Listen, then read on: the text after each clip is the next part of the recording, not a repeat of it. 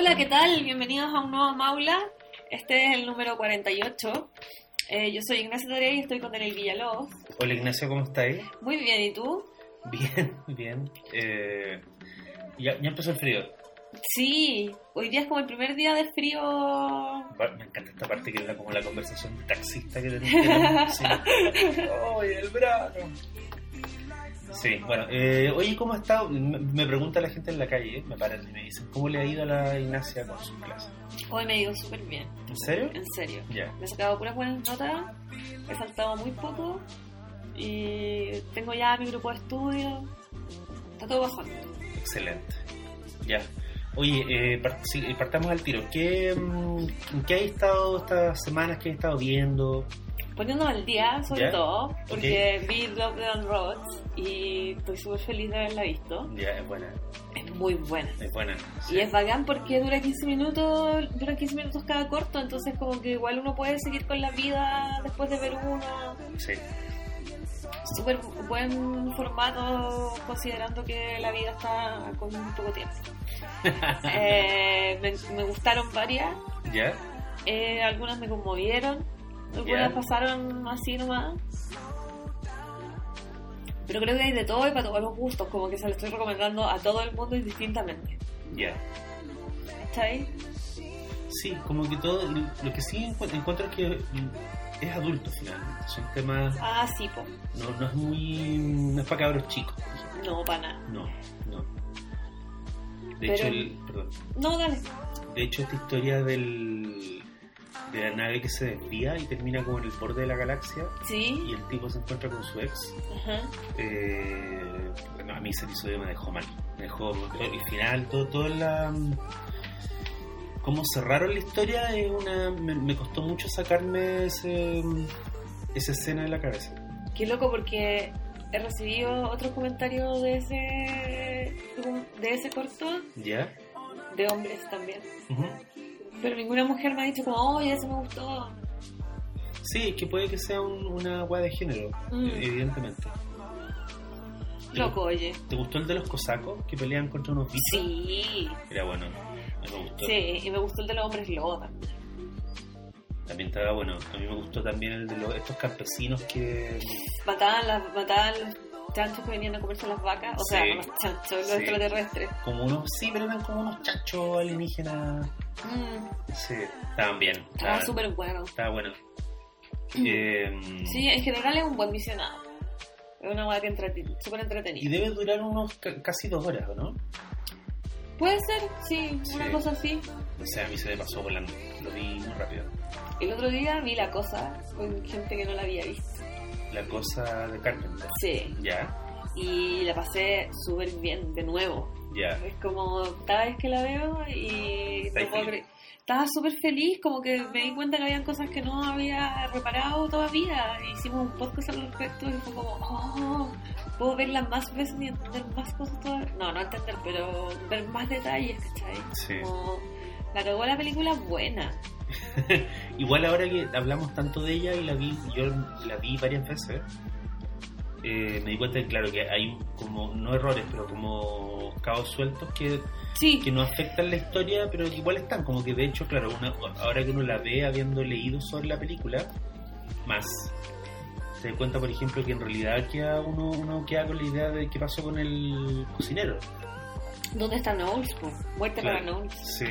Sí. Y, y también tú decís como, ¿y este, ¿cómo se llama? El científico. Ar- armó la media nave. sí. Como, ¿y de dónde sacó los materiales? Eso Había, mismo. había un taller completo. Sí. Y era pulenta nave, así, no, no era como una... Sí, era como una. como, como un mini. Era como un mini ovni. Sí, era Sí. como un mini ovni. Sí. Sí. ¿Y tú qué has visto? Eh, vi algo que me gustó mucho que se llama. Vi después de mucho tiempo el juego del miedo, la primera. Ya.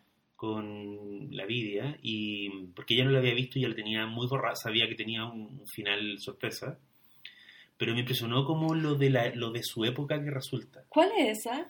El juego del miedo se llama Saw en, en inglés, Mm, S-A-W, y es, y es una historia, o sea, en comparación con lo que vino después, es casi teatro, porque son dos tipos que están en una, despiertan en un baño y están los dos encadenados por la pata y se empiezan a dar cuenta que los dos están de alguna forma relacionados con y que los dos eh, tienen de alguna forma culpas que pagar y, y están ahí en una y básicamente la figura de de este asesino que es Jigsaw como puzzle o Sí. enigma y que en realidad no es un asesino es muy raro porque es una figura como bien han dicho algunos es más una especie de figura paternal Ya. y mm, que él no te hace nada él te pone en una situación donde si tú tomas la decisión correcta vas a vivir Ajá.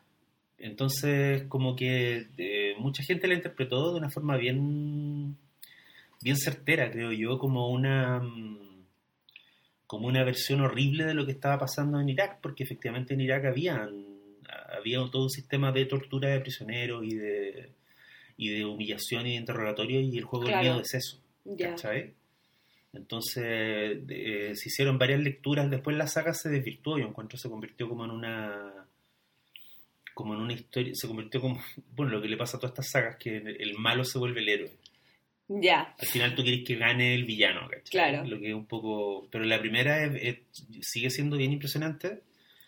Eh, es más impresionante que, que buena película. Es impresionante como al extremo al que se lleva el concepto y, y impresiona mucho lo, lo, lo 2000 era que es Ya. en el montaje, en la fotografía, en las actuaciones, ¿cachai? Tiene una weá media como. Tiene una weá muy como mm, trágica, dura, que es muy de los 2000. Ya. Muy post Torres Gemelas, ¿cachai? Entiendo. Y está toda esta cosa 24 como de que toda la ciudad de, eh, de que los pacos funcionan como si fueran agentes de la CIA, ¿cachai? Hay como una... Está toda esta paranoia post Torres Gemelas no solo de que te iban a atacar los terroristas, sino de que el Estado se había vuelto policial, Ya. ¿cachai? De Sí. que los pacos estaban militarizados. Bueno, que son weas que estaban ocurriendo en la realidad y, y de alguna forma el terror, incluso el terror más rasca, como que, o más cacharra, como que igual reflejó eso. Entonces tiene un valor histórico que, y que es súper prístino. Ahora tú la, veis, tú la veís y decís como, weón, solo, hay solo una lectura posible, ¿de qué están hablando? Ya. Pero en esa época yo me acuerdo que la vi en el cine y era como, oh, la película... Pero es que había, hubo, una, hubo como un grupo, un lote de películas, donde estaba Destino Final, estaba esta, estaba mm, La Hostal, que ya era esa era porno terror, ¿cachai? Era Ya. solo mostrar, eh, porno tortura, perdón, era solo mostrar eh, gente sufriendo mucho daño físico. Ajá. Igual yo encuentro que el juego, juego del miedo, en el contexto, tiene como buen gusto Ya. y está bien hecha, ¿cachai?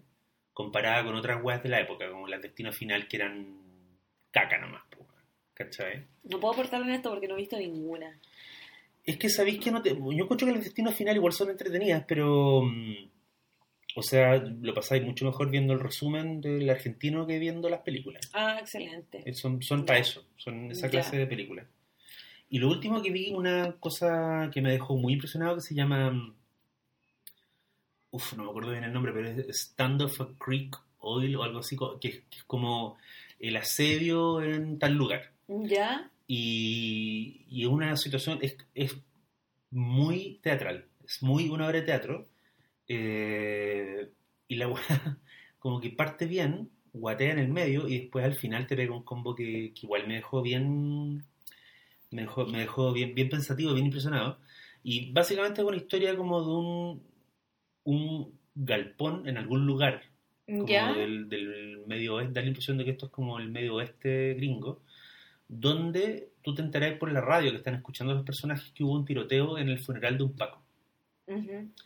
Y todo indica que el, el francotirador que atacó a estos Pacos que estaban puta, enterrando a un compañero era un supremacista blanco, era un miembro de lo que se llaman las milicias. Ya. Y en este galpón es la bodega de la milicia más importante de la zona. Entonces llegan todos los miembros de la milicia y son como ocho y en el fondo el rollo es eh, uno de nosotros fue. ¿Cachai? El jefe de la milicia no autorizó el ataque, obviamente. Eh, el problema es que ahora los pacos nos van a perseguir a nosotros y tenemos que Y en el fondo el, el- el suspenso es que ninguno de los buenos se puede ir, no tienen contacto con el exterior, porque todos tienen que entregar los celulares. Hay uno de ellos que es un ex Paco, así que todos confían en él como para que haga la investigación.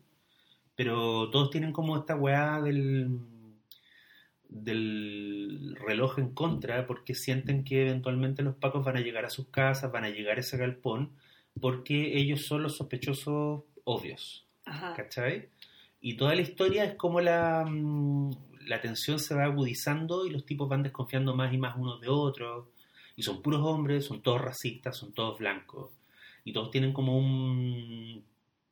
Todos tienen como razones pa- para haber cometido el ataque. Ajá. ¿Cachai? Entonces, al final es como una estructura súper antigua como lo Agatha Christie de quién lo hizo, enmarcada en una lectura súper como post-Trump. Ya, me tinca, quiero verla. ¿Dónde ¿Cachai? está? Puta, yo la vi en, DVD, pero está en todos lados. Ya. Yo, de hecho, la vi también como te- tenía, tengo amigos. Yo me enteré de la existencia de ella porque había amigos que la veían como bajar y ponían así como bajen esta película porque es muy buena, ¿cachai? Y le impresionó mucho a la gente que, que, que conozco que, es- que está metida en la weá del teatro porque efectivamente tiene. Tiene un uso muy inteligente del espacio, de cómo es, es muy difícil, es un poco más, o menos lo que pasa con el juego del miedo, aunque el juego del miedo igual tiene un montón de escenas afuera, pero acá eh, hay una web como de disciplina narrativa de desde que entramos al galpón no salimos más, Ujú. ¿cachai? Y mantener el interés durante todo, durante 90 minutos, igual es una película súper corta, eh, lo encontré muy meritorio. Me gustaría acordarme bien del nombre. Dame, dame un segundo. Háblame de algo y yo te bien, bien el nombre. Porque esto es demasiado. Empezó la segunda temporada de Sabrina, la bruja adolescente. Eso caché. Está muy buena. Está Ya. mejor que la 1. Ya. Como que la 1 yo la estaba viendo y me entretenía. Ahora esta me entretiene y me conmueve. ¿Cachai? Así que como que yo estoy así muy fan de la nueva Sabrina. Hay un personaje que es una niñita como de 13 años que es trans y es muy linda. No, lindo ahora. Eh, y no sé, pues como que es súper conmovedora su historia, ¿cachai? Está en el contexto de Sabrina la bruja adolescente. El gato todavía no habla, lo cual sigue siendo una estafa. ya. Eh, pero está muy entretenida. Aparte el interés romántico de esta temporada es mucho más mino, las más ganas de verla. Ya. Sí, igual siempre es bueno ver sí, pues, Sí. obvio. Eh, la película que- de la que te estaba dando jugo se llama The Standoff at Sparrow Creek. Ya, No tiene título en español por ahora, pero como que le- la traducción sería como el enfrentamiento en, Creek, en Sparrow Creek. claro. ¿cachai? Que es, que, es, que es la zona. Y trabaja un weón que yo le tengo mucho respeto que se llama James Beach Dale, que puta que nadie lo ubica de nombre, pero lo han visto en un millón de weas. Él, él era un milico en Guerra Mundial Z. Y ahí aquí estoy buscando la cara, lo vaya a ver en un segundo, ese weón. Qué típico. Él salía en 24 también. Ya, Y puta, salían un montón de. Él siempre hace como de milico, de nazi, ¿cachai? De. como de pistolero. Él era villano en Iron Man 3. ajá, Era uno de los villanos que trabajaba contra Tony Stark. ya. Hoy se viene. Como que se viene el final de Game of Thrones, se viene el final de. The Avengers. de Avengers. Como que están, están pasando muchas weas. Sí, ¿qué vamos a hacer ante tanto evento? O sea, a, a ver. Yo necesito ver Game of Thrones. Yo también, porque es una teleserie, necesito saber quién vive, quién muere. Sí, Igual encuentro que cada que es una teleserie a la que le fueron echando más plata, le fueron sacando ideas. totalmente. Eh, creo que en las últimas temporadas, por cada episodio opulento, había un episodio que era espectacular, no, no bueno. Había Claro. como episodio con batalla y con dragones, eh, pero habían cuatro o cinco episodios que eran resumibles. Sí, ¿Cachai? sí. Y hartas decisiones que no están en los libros y que se tomaron para la serie y que son ridículas. O sea, no sé si son ridículas, pero son... ¿sabéis lo que igual me pasa? Encuentro que si yo fuera R.R. Martin, es como, es tan anticlimático lanzar el libro, Sí, ¿cachai? Porque no, porque no se va a parecer a la... Bueno, vamos a hablar de eso a propósito de, de Harry Potter, pero, o sea, no solo... Encuentro que a él le pasó la peor hueá que le puede pasar a un escritor. Y es que él entregó su material sin terminar para que fuera adaptado. Y la adaptación demostró que en realidad el lugar ideal de esa mm, ficción era la tele, po, Ujú. no los libros, ¿cachai? O sea, yo he tratado de leer algunos libros del, de Game of Thrones y me aburro como ostra. A mí me da lata. Sí. Y yo no me considero un lector promedio, ¿cachai? Yo, yo leo varias guas que podrían definirse como fomes. Pero ¿sabéis qué? No sé si será la traducción, pero ni siquiera hay como un, un trabajo con el lenguaje que uno lo mantenga Ya. pegado, ¿cachai? Ajá.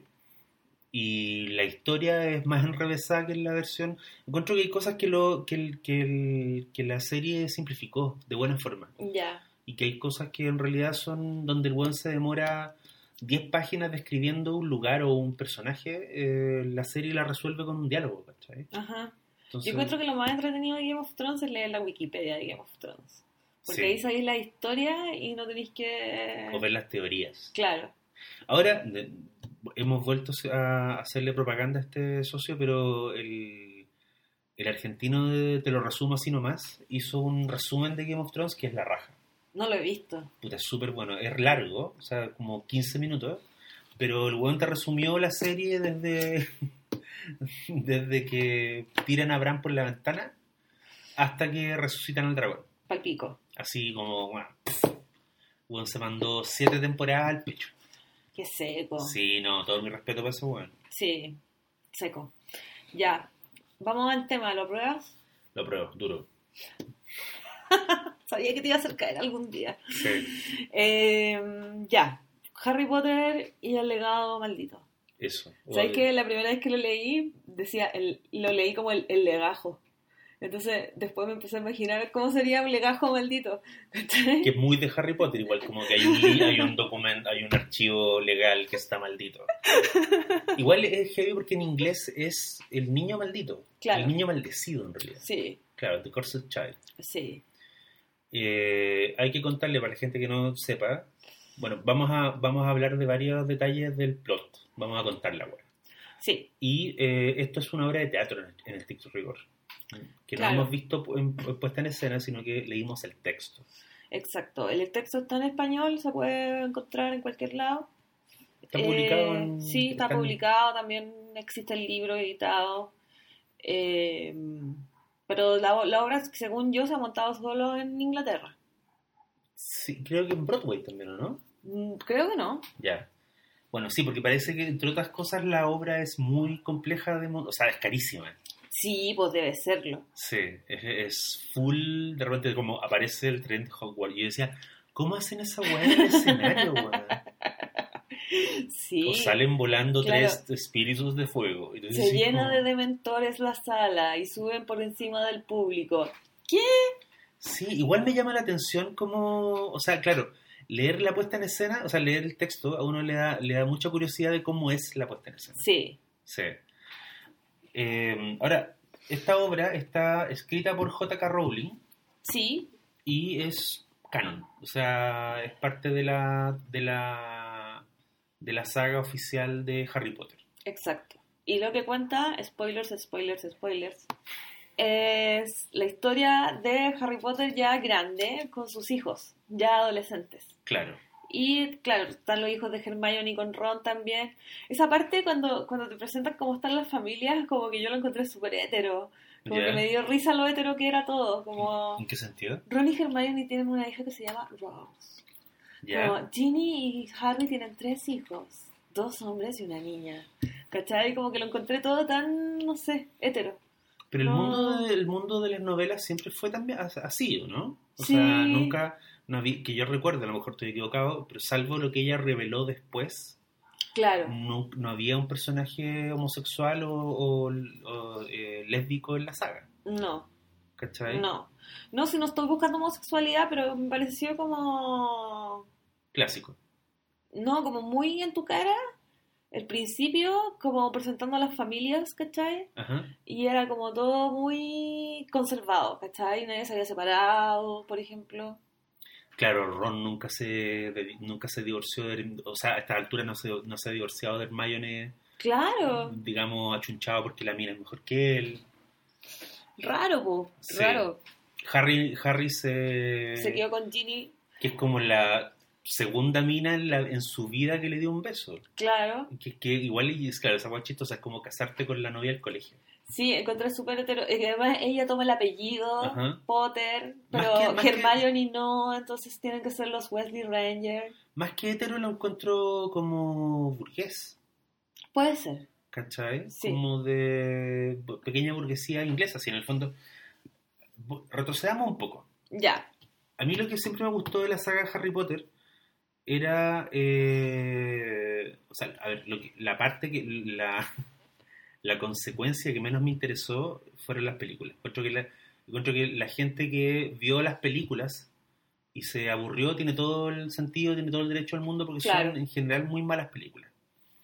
Eh, creo que lo interesante es que eso está en los libros. Sí. Ahí do- fue donde las cosas se desarrollaron y donde estaban las decisiones, donde estaban las alusiones más, más agudas al mundo real Claro. Y donde quedaba súper nítido que en el fondo la magia y todo, que toda esa weá era, era, era cáscara porque a la larga lo que le interesaba a la Rowling era una estructura que se repetía en todos los libros y que tenía que ver con el desarrollo eh, ético de su héroe. Y era, y era como la siguiente weá. Todas las, todas las historias tenían, había algo que revelar, había algo que no se sabía y que los adultos insistían como no se metan acá, ¿cachai? Como esto le decían a los protagonistas infantiles, después de adolescentes. Era como, ustedes no tienen nada que ver con esta weá, hagan caso, acuéstense a la hora, no anden dando vueltas por el colegio de noche. Como un típico mm, estructura como de novela de aventuras inglesa del, del- Claro. del siglo XX.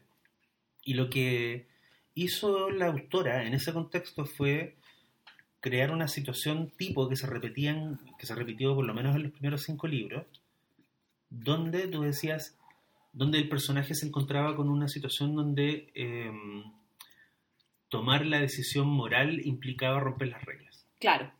¿Cachai? Sí. Y para mí eso es como lo que resume la saga. Y Potter de alguna forma fue como de- desbloqueando estos logros, ¿cachai? Sí. Hasta que en el curso del- de la educación, él recibe realmente dos educaciones. Una es la formal, que le interesa muy poco, y el- porque el- quien de verdad aprovecha la estadía en Hogwarts es Hermione. Hermione.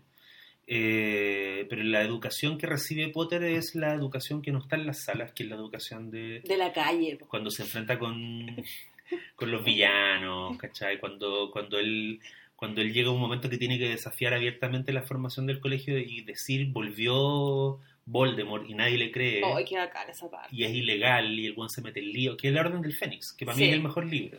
¿Sí? Sí. Sí, para mí ese, ese es el libro, esa es la...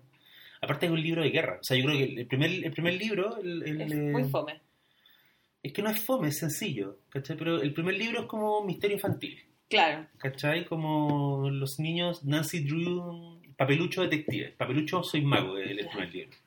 El segundo libro ya es como cuento gótico de terror con, con un bicho que volvía a los niños de piedra. Sí. El tercero, que es el Prisionero de Azkaban. Azkaban, y eso ya, y eso ya es Stephen King, eso es terror. Sí. ¿cachai? Porque uno se olvida, la película está muy mal hecho, pero uno se olvida que en la novela, durante un largo trecho, tú pensáis que eh, Sirius Black es un villano así, pero de la peor calaña. Claro. Y que el one mató un montón de gente, y que el one de hecho estuvo involucrado en la muerte De los papás de Harry Potter. de los papás de Harry Potter. Entonces tú Claro. como, conche tu madre, este es el villano, ¿cachai? Sí. Eh, el cuarto libro es un thriller a lo John Le Carré que sucede en el contexto de una Olimpiadas, como pasa con muchas novelas de Guerra Fría. Y el quinto libro es Guerra. O sea, weá, es una novela de guerra así como weá, un Graham Greene, ¿cachai? Wow. Y después vienen, la- vienen los, los otros libros que ya son como, son como su propio género. Pero a mí siempre me interesó eso de la de que en el fondo lo que hacía especial, así como a una escala mucho menor, lo que hacía heroico a Steve Rogers no es que el buen tuviera el super puto su- suero waka waka, Claro. sino que esta escena donde el Tommy Lee Jones tira la granada y el buen se tira, Se tira. sobre la granada a pesar de que en ese momento el buen es un alfeñique. Ujú. Y tú decís como, ese es Capitán América. Exacto. Y ahí compráis al personaje. Y a mí me pasa con Potter que en el fondo eh, lo que encuentro precioso y de verdad encuentro que es un, un gran hallazgo narrativo es que la J.K. Rowling te inventa un personaje que está condicionado por una profecía, que todo el mundo espera grandes weas de él. Eh, pero nadie espera lo que el buen hace. Y lo que el buen hace es siempre tomar la decisión correcta, como moralmente correcta, aunque a veces lo perjudique. Claro. ¿Cachai? Porque lo que se esperaba de él nunca es lo que efectivamente sucede. Porque era como el niño que de, de Boy Lived, Claro. el niño que vivió. Y era como el one de la cicatriz, ¿cachai? Como este niño es especial. Y lo que es bonito de la saga Potter y del viaje que hace el personaje es que él se vuelve una persona especial, pero no porque sea un gran mago. Potter no es un gran mago. No. Esa guay encuentro, cuando yo terminé de leer el, el último libro, fue como, weón, no, encuent- no, eh, nunca había leído una narrativa larga donde, o sea, este es el anti-Star Wars, el anti-Señor de los Anillos. El weón es a la larga una persona común en su mundo Sí. que eh, hace los sacrificios más grandes, pero por una decisión moral. No porque el weón tenga la super vara, el super medallón o el super poder, ¿cachai? Y a mí esa weá me parece, me sigue pareciendo como puta. mm, El centro de lo que uno debe. Yo creo que en el fondo, en el centro de la fórmula de, la, de, la novel, de las novelas de J.K. Rowling está esa idea. ¿Cachai? El weón finalmente es un cabro normal Sí. y, y, y quien, quien, quien es lo más parecido como un como a Batman es Hermione, po, sí, pues. ¿cachai? Sí. De hecho, en, en la obra de teatro él dice que como que eh, su fuerte es tener amigos. Como... Sí, eh, Es muy inteligente. sí. Eh, porque como que siempre el Hermione los salva. O, otra persona los salva. pero más que sí, pero en el caso específico de Hermione, más que salvarlo, ella le indica que hay una alternativa, Claro. ¿cachai? Sí. Ella tiene una función que es muy dun- dungeon, hay un tipo de personaje en Calabozo y Dragones, que son estos juegos de rol, Sí. hay un tipo de personaje que es el one que te dice cosas. Te dice, si te vas por este camino, puta, es pu- es muy peligroso, pero al final hay una espada. Claro. Ya. ¿Cachai? sí. Que es un personaje que es como un Wikipedia, pero es un, un tipo de personaje dentro de esta saga. Y ella es eso muchas veces. ¿Cachai? Sí. Ahora, ¿por qué, ¿para qué está Ron? Ron es el comic relief Ujú. y está, está en oposición de, de Harry como el niño que sí tiene familia, Sí, como el niño que, que tiene, no sé, que es la clase obrera también. También. po. Porque al final uno empieza a darse cuenta al pasar de los libros que, que Harry no era. No era, No era pobre. No era populais. No, ¿cachai? para nada. Harry tenía perra cuenta En cuenta de ahorro en- Gringotts. en Gringotts. tenía su perra cuenta corriente, tenía sí, eh, no, estaba tenía los- forrado. estaba súper forrado. Sí. Porque los papás eran aurores y los aurores bien pagados. Claro, los todo papás, los papás eran profesionales jóvenes. Sí, Pero Ron y de hecho en, la en las novelas se nota, o sea, se menciona en algunos momentos que ponte tú Ron usaba las túnicas y, la, y los libros de sus hermanos mayores. exacto. Sí, porque eran muchos hermanos. Claro. Y Harry trata en algún momento como de que le compra libros, ¿cachai? Como que le compra sus weas. Sí, Sí, le compra como túnicas, parece. sí. Para que ande... Y eso después se fue abandonando con el, con el correr de la saga. Es que con el correr de la saga no tenéis tiempo para preocuparte de túnicas. Sí. Tenéis que preocupar... Weón, se muere Dumbledore. ¿Qué weá? ¿Snape es bueno o es malo? ¿Qué chucha? Sí. Como que tenemos demasiadas preocupaciones como va a pensar en la pobreza de Ron.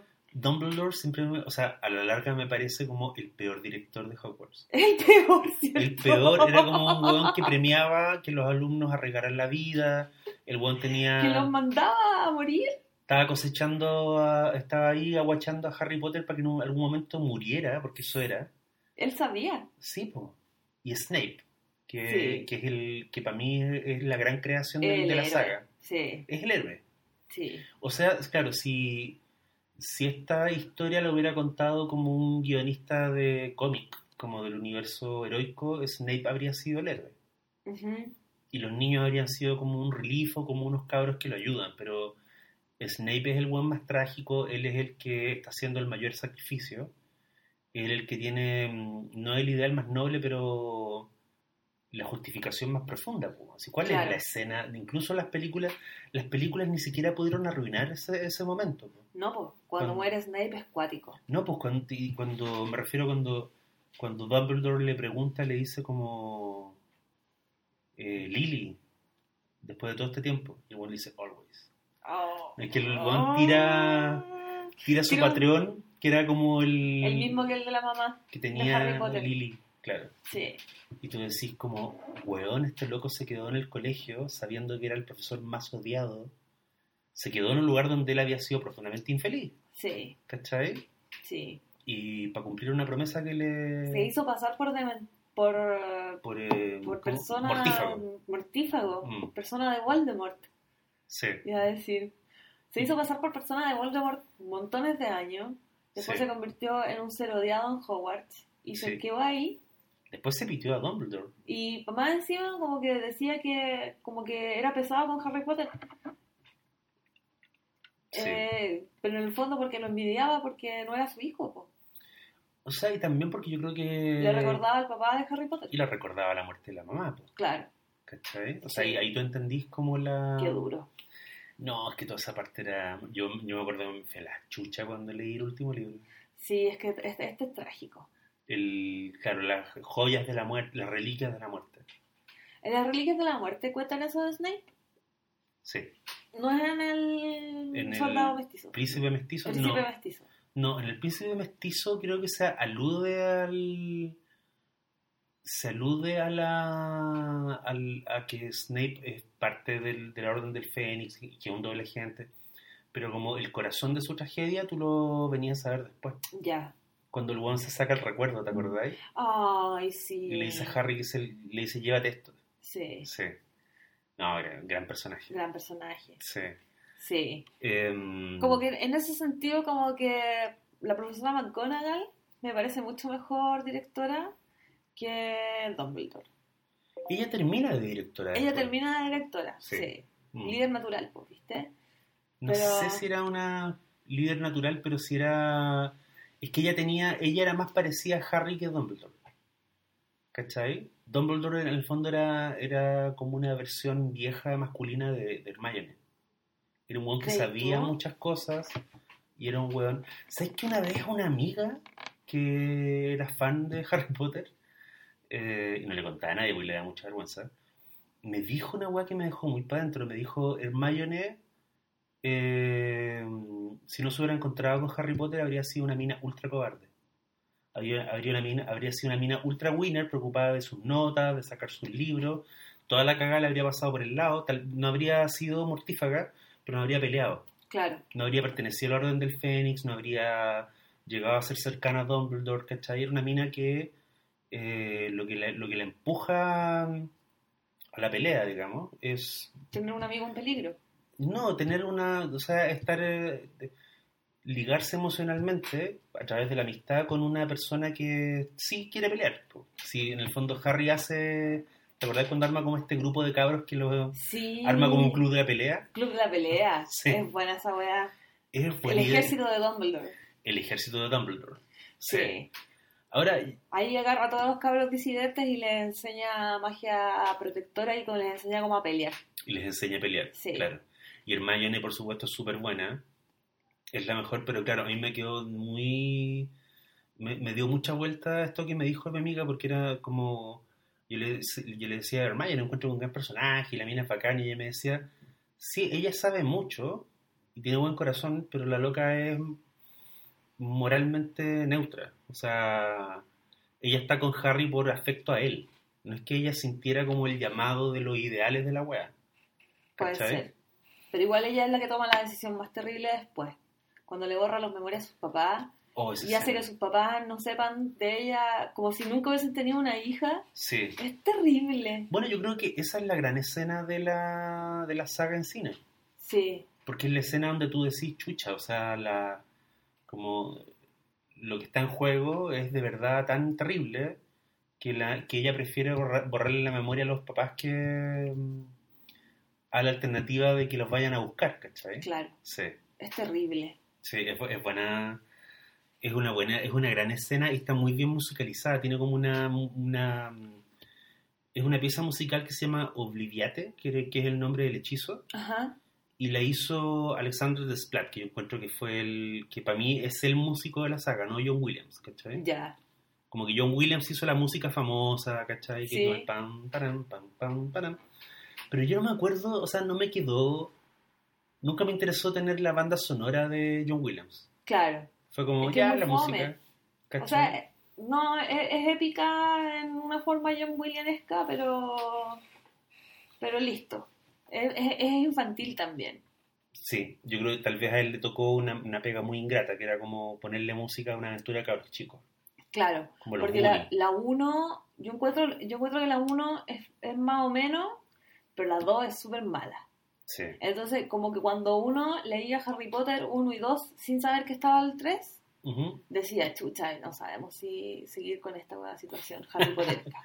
De hecho, ¿Sabes? yo le diría a cualquier persona que empezara a leer el 3, que se Sí, saltara los... los que, que sería buen consejo. que léete los resúmenes en Wikipedia. Lee el resumen del 1, no leáis el 2, da lo mismo. Claro. Porque nada de lo que pasa en el 2 es relevante para el resto de la historia. Eh, Excepto que parece Ginny y que... no, es y que después te, romántico te de- enteráis que el fucking libro Era era, un Horrocrux. Era un Horrocrux. Claro. Pero no te sirve de nada. No, es un dato que podéis saber en la trivia de IMDB. En cambio, el tercero ahí se pone bueno.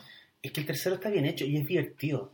Sí. Y Cuarón, que dirigió el tercero, le puso algo que no estaba en los dos anteriores, que era como una como una picardía, como un humor, que era como, sí, está bien, pasan guas terribles en este mundo, pero también hay gente que echa la talla, también hay magos medios patanes, ¿cachai? Sí. A mí esa película me encantó por eso, porque como que muestra una cotidianidad en el mundo del- de, los cabros de Hogwarts, pero también por dos situaciones. Una se llama Gary Oldman, Ya, que onda, él no se me puede ocurrir un mejor Sirius Black como yo me imaginaba otro Sirius Black cuando leía la wea. Pero cuando vi a Gary Oldman fue así como, oh, mi imaginación estuvo mal todo este tiempo. Esta weá es perfecta, Gary Oldman es perfecto y se ve minísimo. Se ve Yo no muy entiendo cómo si es un viejo, se ve minísimo. bien. Está teñido, el- Es impactante, no, es impactante. se teñió el pelo. Y el segundo factor son los deventores. Yo encuentro que los deventores están tan bien hechos, Mm. como que no se me, como que los encuentro demasiado terroríficos. Mm, Me dan mucho terror y encuentro que están perfectos como en relación a lo que son, porque es una weá que te chupa todo recuerdo feliz. Es, es en el fondo la depresión. Para mí los dementores son la depresión. sí, ¿Sabes? Son como mm, una analogía de eso. Y te chupan todo recuerdo feliz y yo sí creo que se ven como la depresión. son, claro, son una expresión muy terrorífica porque no son criaturas que ejerzan violencia sobre tu cuerpo, sino que como que te cagan el alma. Sí. es una, es una hueá bien aterradora. Súper terrible. Sí. Ahora lo que encontré bonito, el otro día mm, vi un pedazo en Netflix de la mm, Reliquias de la Muerte 1, ¿Ya? que es la mm, que es esta, que es esta parte de la historia que parte, que, o sea que comienza con eh, Harry ya no está en el colegio y eh, termina con Voldemort metiéndose a la tumba de, De dos de Dumbledore y sacándole la, La varita la de varita. Sauco. Sí. Y en realidad la- el corazón de, ese- de esa película, lo que sí está muy bien, es eh, donde tú veis, claro, por qué los que peleaban contra Voldemort le tenían tanto miedo a su vuelta. Y eso está, eso, eso está bien puesto en la película. Y sabéis que es el miedo, es Brexit. Es el anuncio, o sea, el- Brexit siempre estuvo ahí, ¿cachai? La, el- el- el- la potencialidad. Y la Rowling es súper pilla en eso porque alude a esta idea como de la pureza, de los, de los que son half-blood, ¿cachai? Los que son, los que son sangre sucia, Sí. eh, los buenos que merecen o no merecen estar, eh, los magos que empiezan a ser atacados, ¿cachai? Nadie sabe, y los humanos no entienden qué, qué son estas cagas que están ocurriendo, eh, el Ministerio de la Magia que finalmente cae en manos de Voldemort, ¿cachai? Es tomado por la fuerza, y, y de hecho, la primera escena de Las Reliquias de la Muerte 1 es el Ministro de la Magia, que, que es puta este actor viejo, flaco, alto, Sí. eh, el- que hacía de rockero en... eh, en The Boat That Rock. en Lo- no, en Love Actually. En Love Actually, sí. Eh, sale como dando una declaración, una conferencia diciendo como el Ministerio de la Magia los protegerá y, y quiero que sepan que su ministerio está fuerte, ¿cachai? Y dos escenas después el guante muerto. Sí. Entonces, como que tú veís, tú decís, la Rowling ya tenía, eh, o sea, no es que ella predijera el Brexit, pero ella, se- ella en el fondo lo que hizo fue desarrollar en la novela algo que parte de, un- de una, en las novelas, algo que parte de una web personal, es como, este es el one que mató a mis viejos, Claro. y mm, es como un recuerdo mítico, legendario de un mago, un mago perverso que fue derrotado, y termina en las Reliquias de la Muerte, la- me estoy hablando de los libros, con la... mm, el weón se alza como un Hitler, como un Trump, ¿cachai? Como un weón que le dice a la comunidad mágica una weá que igual e- ellos querían escuchar, Sí. ¿cachai? Como onda, si están conmigo, weón, vamos a rock and rollear, y lo bueno es que, que yo ando persiguiendo son los buenos débiles, son los buenos La sangre sucia. los sangre sucia, los buenos penca. Claro. ¿Cachai? Pues si ustedes me prestan ropa, yo voy a...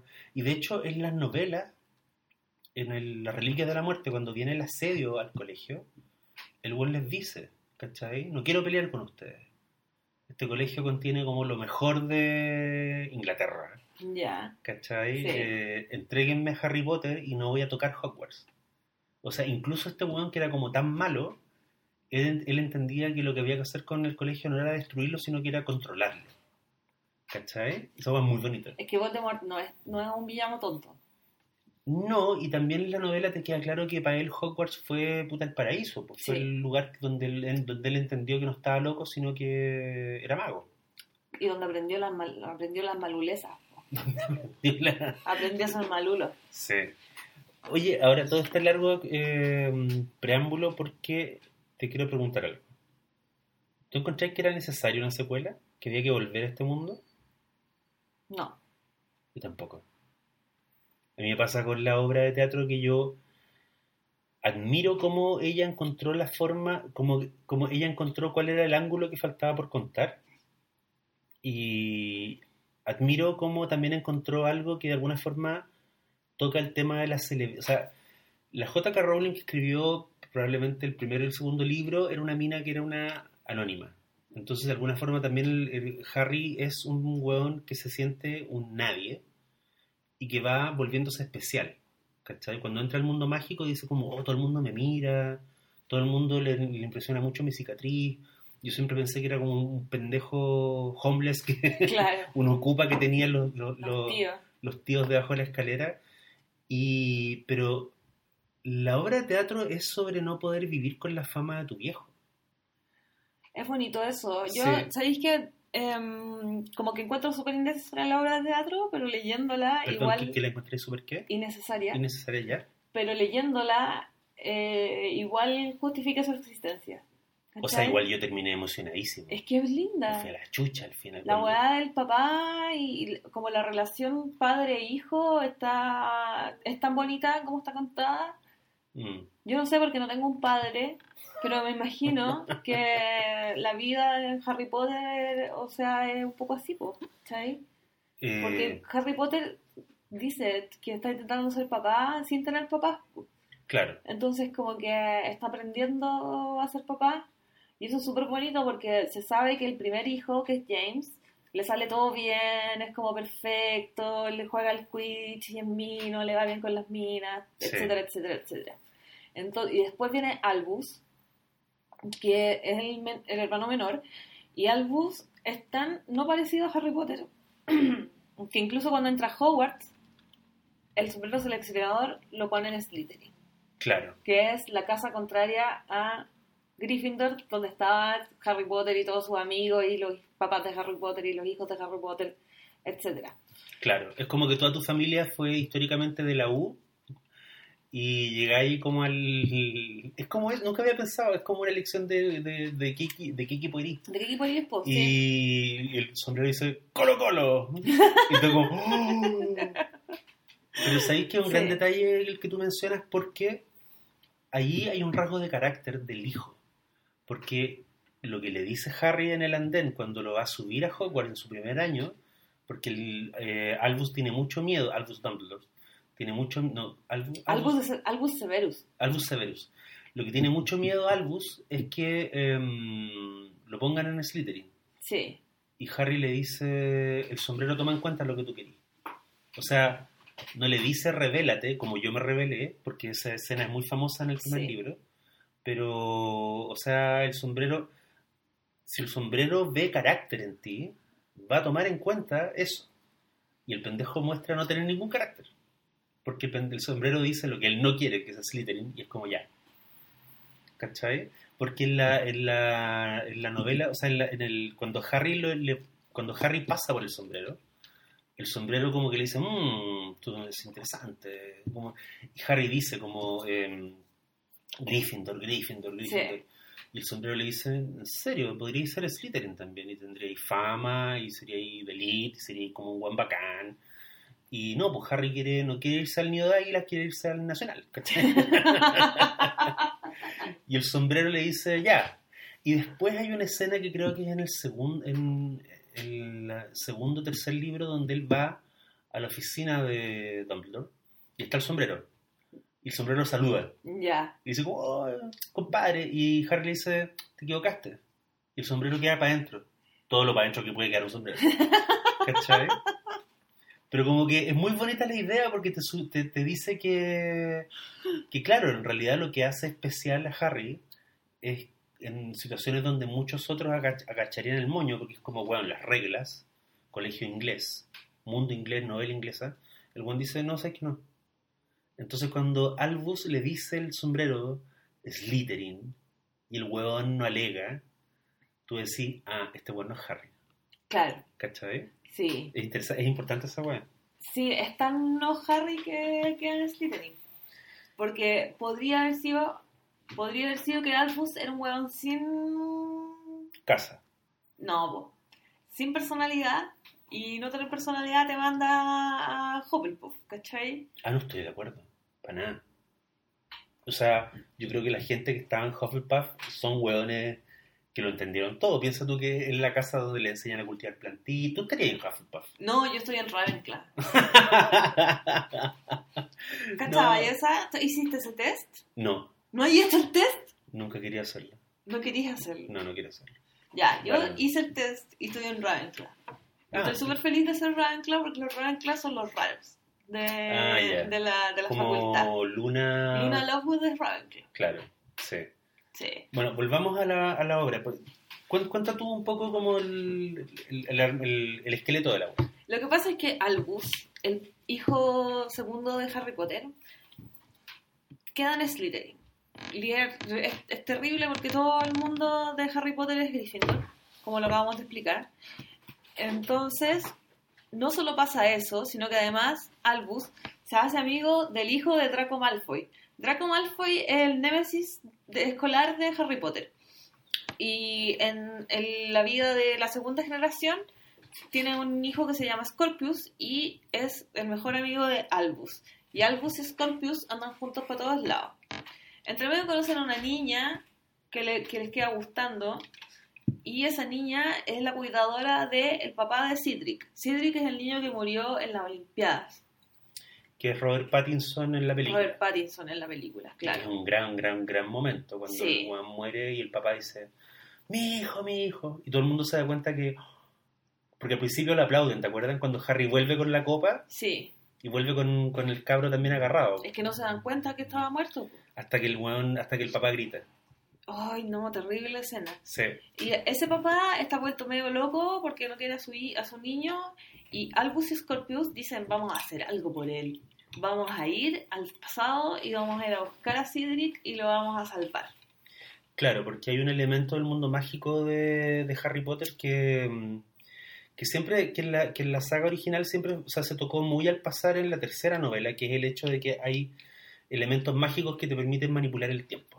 Se llaman giratiempos y son como unos collares con una con unos reloj de arena chiquitito. Claro, pero son una agua tan específica que como que un equivalente en nuestro mundo sería como, no sé, como tener el como tener un traje de Iron Man, es como una agua muy rara. Un diamante rosado. Claro. Em, Y, y en, en el mundo de la obra eh, están, y en el mundo mágico de, de Harry Potter en general están prohibidos. Claro, claro, y hay distintos de, o sea, eh, tienen distinto poder. Claro, porque hay unos mejor hechos que otros. Y eh, por ejemplo, el que ocupaba Hermione en, en la tercera novela Se era, lo había pasado a Dumbledore. y era Así como- que debe haber sido de buen... pero era digamos de recursos de, de alcance limitado, puede volver como una hora para atrás.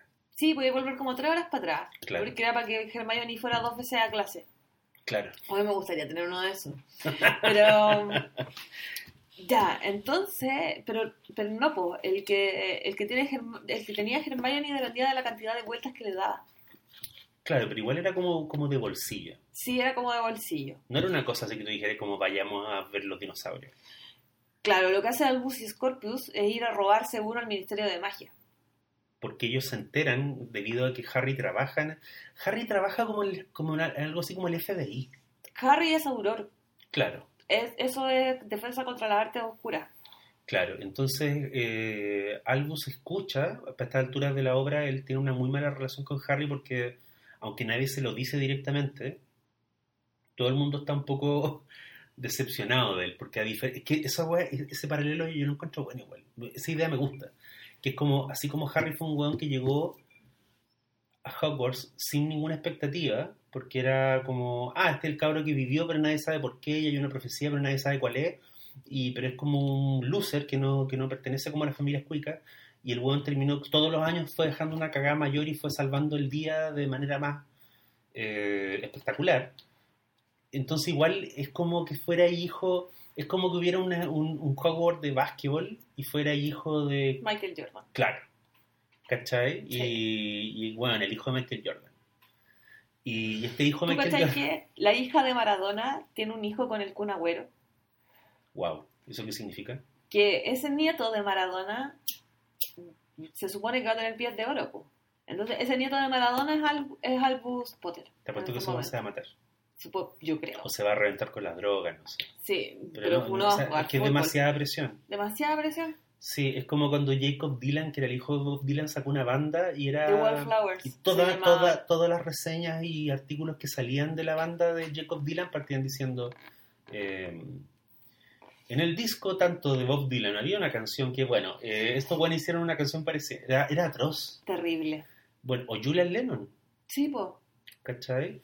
Bueno, eh, Albus eh, de alguna forma pertenece a esta estirpe como de hijos de famosos que dejaron la cagada muy jóvenes. Entonces, eh, a estas alturas del partido, cuando el huevón se entera de la existencia de este giratiempo, eh, él ya tiene una muy mala relación con Harry. Sí. ¿Qué es lo que le dice? Harry en un momento tiene una pelea con Albus y Harry le dice una weá así como que es muy, Atroz. muy difícil ser tu papá. ¿Cuál es la frase? No, eh, Albus le dice, a veces me gustaría no ser tu hijo. Y, y Harry le dice, a veces me gustaría haber tenido otro hijo. Como que fuera otro weón en el fondo. Claro. Terrible. Y ahí se rompe la... Ahí se rompe la relación terriblemente porque ¿cómo le decías a un adolescente? Claro, Me gusta que Harry Potter no tenga tacto con su hijo. no. Que no, que no sea un weón bacán en todo, ¿cachai? Es que sabéis que hay algo en la obra que no sé si llamarle... Tendría... Me, me dieron ganas de verla porque no sé si eso es un error o sea, es como una limitante del, del- de la autora como, como tal, o fue algo pensado, pero Harry no maduró emocionalmente. Desde la saga de Hogwarts hasta ahora que tiene como treinta y tantos, ¿cachai? Él no se convirtió en un adulto como pueden haber sido un adulto los profesores que tuvo, ¿cachai? O sea, Dumbledore era un, era un weón muy raro, pero era un adulto. Snape era un adulto Sí. definido por un trauma. Snape era Batman, básicamente. ¿Cachai? Pero el Harry de, de- de la obra de teatro no es un adulto. No, ¿Cachai? De hecho, no hay ninguna alusión sexual con Ginny. no para nada. Como que da la, da la impresión de que consideran a los niños como magia. Sí, Sí. Nunca, nunca hay como, al menos en, en la, en el papel, no hay escenas donde tú, donde tú huelas eh, intimidad sexual entre ellos. sí, que no pasa con Ron y Hermione. No. Porque hay una escena donde se besuquean y como que Ron ahí es ¿Tú medio cachai como... que Ron, Sí, po. Ron me lo imagino un poquito a Jason Statham, así como igual, igual, ¿cachai? Sí, pues totalmente. Claro, weón, inglés, inglés medio pobretón, así como de la calle. La hace. Bueno, y el asunto es que Albus y Scorpio, que es el hijo del, del antiguo némesis de Harry Potter, Draco Malfoy. claro, él es Scorpio Malfoy, eh, que existe, digamos, o sea, que está vivo gracias a que Harry le salvó la vida a su, a su papá. po. Sí. Sí, eso, eso pasa al final de la reliquia de la muerte. ¿Te acordás que había una habitación que se llamaba como la habitación de los de los usos? De multiuso. La sala multiuso. donde los, los cabros malos prenden un fuego que no saben acapar, que no saben apagar. Sí. Y eh, Harry, Her- Hermione y Ron van arrancando ya, van, van así como volando. Y Harry dice como, loco, no puedo dejar este bueno acá. Y Ron le dice, me estáis hueveando. Nos acaba Draco Malfoy. no- y nos, nos ha tratado de matar como cinco películas. y el buen lo rescata. Y, de- y lo salva después al final, cuando la mamá de Draco va a ver a Harry, se está haciendo el muerto y le dice, ¿está vivo? Y Harry le dice, sí, está vivo. ¿Cachai? Entonces, igual es muy interesante porque Scorpio está en esta, es- existe en este universo gracias a Harry. Como mucha otra gente igual. Sí, Harry le salvó la vida. Sí, pero lo que se habla en la obra es de toda la gente que perdió la vida por culpa de Harry. Entre eso- los cuales está Cedric Diggory. Y eso es como una culpa que el weón no puede... No puede vivir con esa culpa. no- y no- Albus se intenta hacer cargo de eso volviendo al torneo de los tres magos, que es esta especie de olimpiada mágica, Claro, y eh, salvándole la vida a Cedric el momento en el que Cedric y Harry se enfrentan a Voldemort. Entonces vuelven al futuro y está la cagada. claro, básicamente es una... Porque no, no vieron volver al futuro, básicamente. claro, en este, lo- los magos no van al cine. Exacto. Y los buenos no entienden que mm, al cambiar un elemento, es en el fondo la lógica de la mariposa, Del efecto mariposa. el efecto mariposa. Entonces vuelven y después vuelven y vuelven Está y, más la cagada. vuelven y está más la cagada cada vez más. Mm, Hasta que se encuentran con un mundo totalmente oscuro que está comandado por Voldemort, donde Cedric, Cedric es un mortífago. claro, Entonces salvaron al weón para puro que fuera un mortífago. Eh, y está la zorra. claro. De Y- hecho, Ron y, Ron y Hermione no se casan en esa. Y Harry está muerto. Harry está muerto. claro. Eh, Hermione es una weona como frustrada con su vida, es una profe. Claro. Ron está casado con otra mina. Mm. Sí, no, es, es como lo- The Worst Timeline. A mí sí, pues es muy community esa weá. Sí. Pero a mí lo que me recordó esa parte de la obra es una mm, es un episodio especial del laboratorio de Dexter que se llama Dexter Ego Trip. Te encanta. Me encanta, me encanta. Sé que lo vi de nuevo y la weá está muy bien hecha. Donde Dexter viaja a un futuro donde hay puta, un Dexter como musculoso y hay un Dexter oprimido por el villano histórico de Dexter. El weón que siempre fue como su. El, el suche que nunca le podía ganar, ahora es como el rey del mundo. Ya. Y Dexter en el futuro es como un huevón, es un oficinista, como cagado de susto. Y este Dexter que viene del pasado y que es Dexter, pues no entiende qué chucha pasó, ¿cachai? Y, esto, y, y esa parte es un poco así. Es un, to- toda la parte en la que Albus y Scorpio empiezan a darse cuenta de, de que es que es muy heavy porque son a la larga tú te das cuenta cuando estos cabros dejan estas cagas te das cuenta primero que no tienen como los recursos ni, ni la astucia que tenían El trío de Harry les Potter. falta, les falta Hermione Claro. lo que es muy siniestro porque la, lo más parecido a una Hermione que ellos tienen al final resulta que es todo lo contrario a Hermione Claro, es la mala. es la mala Es la mala. y ahí la agua se pone muy ruda porque te das cuenta que todo esta, mm, todos estos cambios temporales tienen que ver con una conspiración, con, un, con, una, con, un- con una fuerza maligna que en un momento Harry piensa que es Voldemort, que está volviendo, y después te das cuenta que no. po. Que es la hija de Voldemort. Claro, que hay- para mí ese, es el momento en que yo digo como, chucha, weón, te pillaste la wea. ¿Cierto? Sí, es ¡Qué como, lata! Fue la hija. Y es como, no, ¿por qué, weón? Es Hubiese sido más bacán que hubiese sido una mina obsesionada con... una fan, Claro, ¿cachai? sí. Pero la Rowling como con su obsesión con la, Con la sangre de la familia. con la sangre de la familia no podía como dejar a la mina como existir sola, ¿cachai? No. Entonces es una hija que Voldemort en algún momento hizo el Nash Nash. No. ¿Cómo? ¿No veis que dicen que, que como que inyectaron a la Beatriz Lestrange? Ah, verdad, ya, yo no entendí. Como que la hacen mágicamente. Pero no es que Voldemort haya, haya tenido sexo con... Con Beatriz Lestrange. A pe- a pesar de que él- ella lo amaba. claramente, Sí. Era como su big... Esa parte, como que yo también encuentro interesante que en retrospectiva, desde la obra, la Rowling te muestra a Voldemort como una especie de Charles Manson. como un weón como que las minas, las mortífagas lo adoraban. es como un weón que después de su muerte igual se vuelve una especie de mito. Sí. ¿Cachai? Y, la, y claro, y ahí, y ahí tú entendís que todo este complot culiado tiene que ver no con volver, no con rescatar a Cedric Diggory, No, sino con volver, con salvar a Voldemort. exacto. Sí. La mina quiere volver al pasado al momento en el que eh, Voldemort mata a los papás de Harry y no logra matar a Harry y se muere. Claro, y ella dice, voy a reparar eso. Es como, es, ella es Skynet.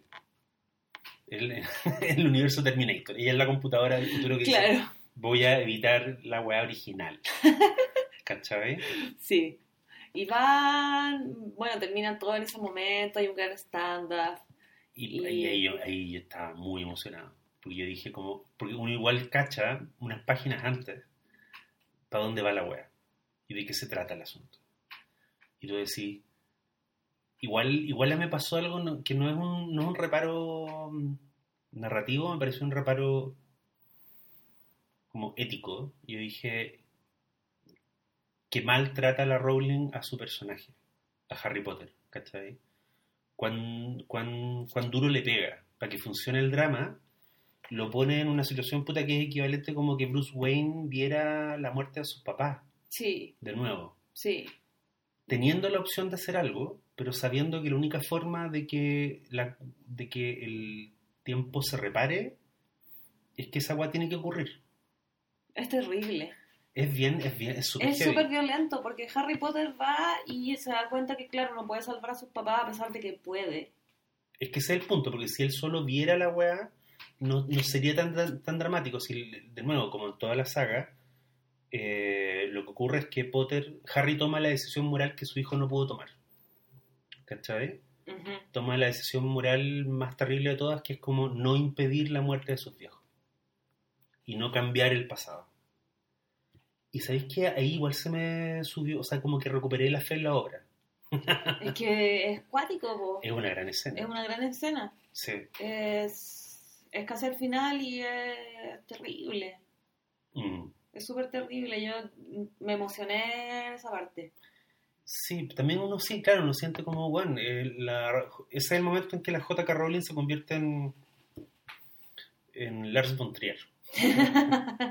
¿Cachai? Como voy a pegarle con un palo a mi personaje. Sí, Igual como que yo encuentro que ella como que exprime la wea, así como dice, ya, ¿qué, ¿cuál es el último daño? porque ¿Cuál- ya siento que era un palo súper grande que lo hiciera tomar pose multijugos para hacerse pasar por Voldemort. Claro, Como que eso ya lo encuentro terrible. Sí. A pesar de que hay una escena en la película cuando él va peleando, en las Reliquias de la Muerte, cuando él está peleando con Voldemort, donde en un momento, o sea, la idea de que ellos estaban fusionados era central a toda la saga. Sí. pero hay una hay un momento de la pelea donde ellos como que se fundan y por un segundo se ve como una cara que es como un Harry Potter voldemirizado ¿cachai? voldemortizado y o sea es que claro esa idea ya estaba en la saga lo que pasa es que no la habían desarrollado de que Harry algún- en algún momento se hiciera Sí. pasar por Voldemort Sí, no, yo pensaba que Harry iba a devenir en Voldemort en algún momento y que hay, alguien iba a tener que salvarlo en la saga, claro pero no pasó. Entonces, como no pasó, eh, me parece más terrible que haya tenido que encarnar al buen que mató a sus papás. sí po. Y que le cagó la vida, básicamente, porque no solo le mató a los papás, sino que estuvo 11 años hueveándolo, tratando de matarlo tratando de matarlo de las maneras más ridículas. sí Entonces, no, Sí. po. También, claro, como cuando uno ve la saga a lo lejos, uno dice, ¿por qué a Voldemort nunca se le ocurrió tentar a Harry? Porque Voldemort todo lo que hace es cómo me piteo a este weón. Como que te, te das cuen- te das cuenta la larga como de la pequeñez psicológica del villano. Exacto. ¿Cachai? No es un villano, es un villano, es, raro esto. Es un poco como Thanos, en el sentido de que es un villano muy poderoso, así eh, galácticamente poderoso, pero no es un villano muy sutil. No es un hueón así capaz de... Yo encuentro, ponte tú, que la manipulación que hace Dumbledore de Harry es muchísimo más perversa a la larga que lo que hace... Porque Voldemort básicamente es un que dice, ¿cómo mato a este pendejo? Claro. ¿Cachai? Sí. Hay una hueá que es casi Looney Tunes en la relación de ellos. Como Lo traté de matar con una bomba, no funcionó. Entonces le tiré un misil, no funcionó. Ahora entonces le, voy a tirar como mm, un lanzallamas, tampoco funcionó. Pura magia marca Acme. Pura magia. marcarme. y es como, puta, me, me traté de pitear con mi varita, no funciona. Entonces voy donde un hueón que fabrica varitas y me dice, no, tenéis que ocupar la vara, La vara más bacán. la vara de, De. Sauco. Y el hueón va con la vara. Bueno, y ahí la novela y la película se separan mucho porque la razón por la cual Voldemort es derrotado en la novela es completamente distinta a la, al- a la derrota de la película. Porque la película es un enfrentamiento, básicamente. Sí. Como... Y Voldemort como que se deshace. En la novela hay toda una weá que tiene que ver con la posesión de la vara. ¿Quién era el dueño? Porque eso te eh, permitía que la vara funcionara correctamente. Me acuerdo, ¿verdad? ¿Cachai? Sí. Eso está en la película, pero yo encuentro que no está bien hecho. No En- está bien hecho. En la novela era todo el tema de, finalmente el dueño de la vara era Draco Malfoy, Sí, verdad. porque Dumbledore se había rendido a él, le había entregado la vara. Era porque.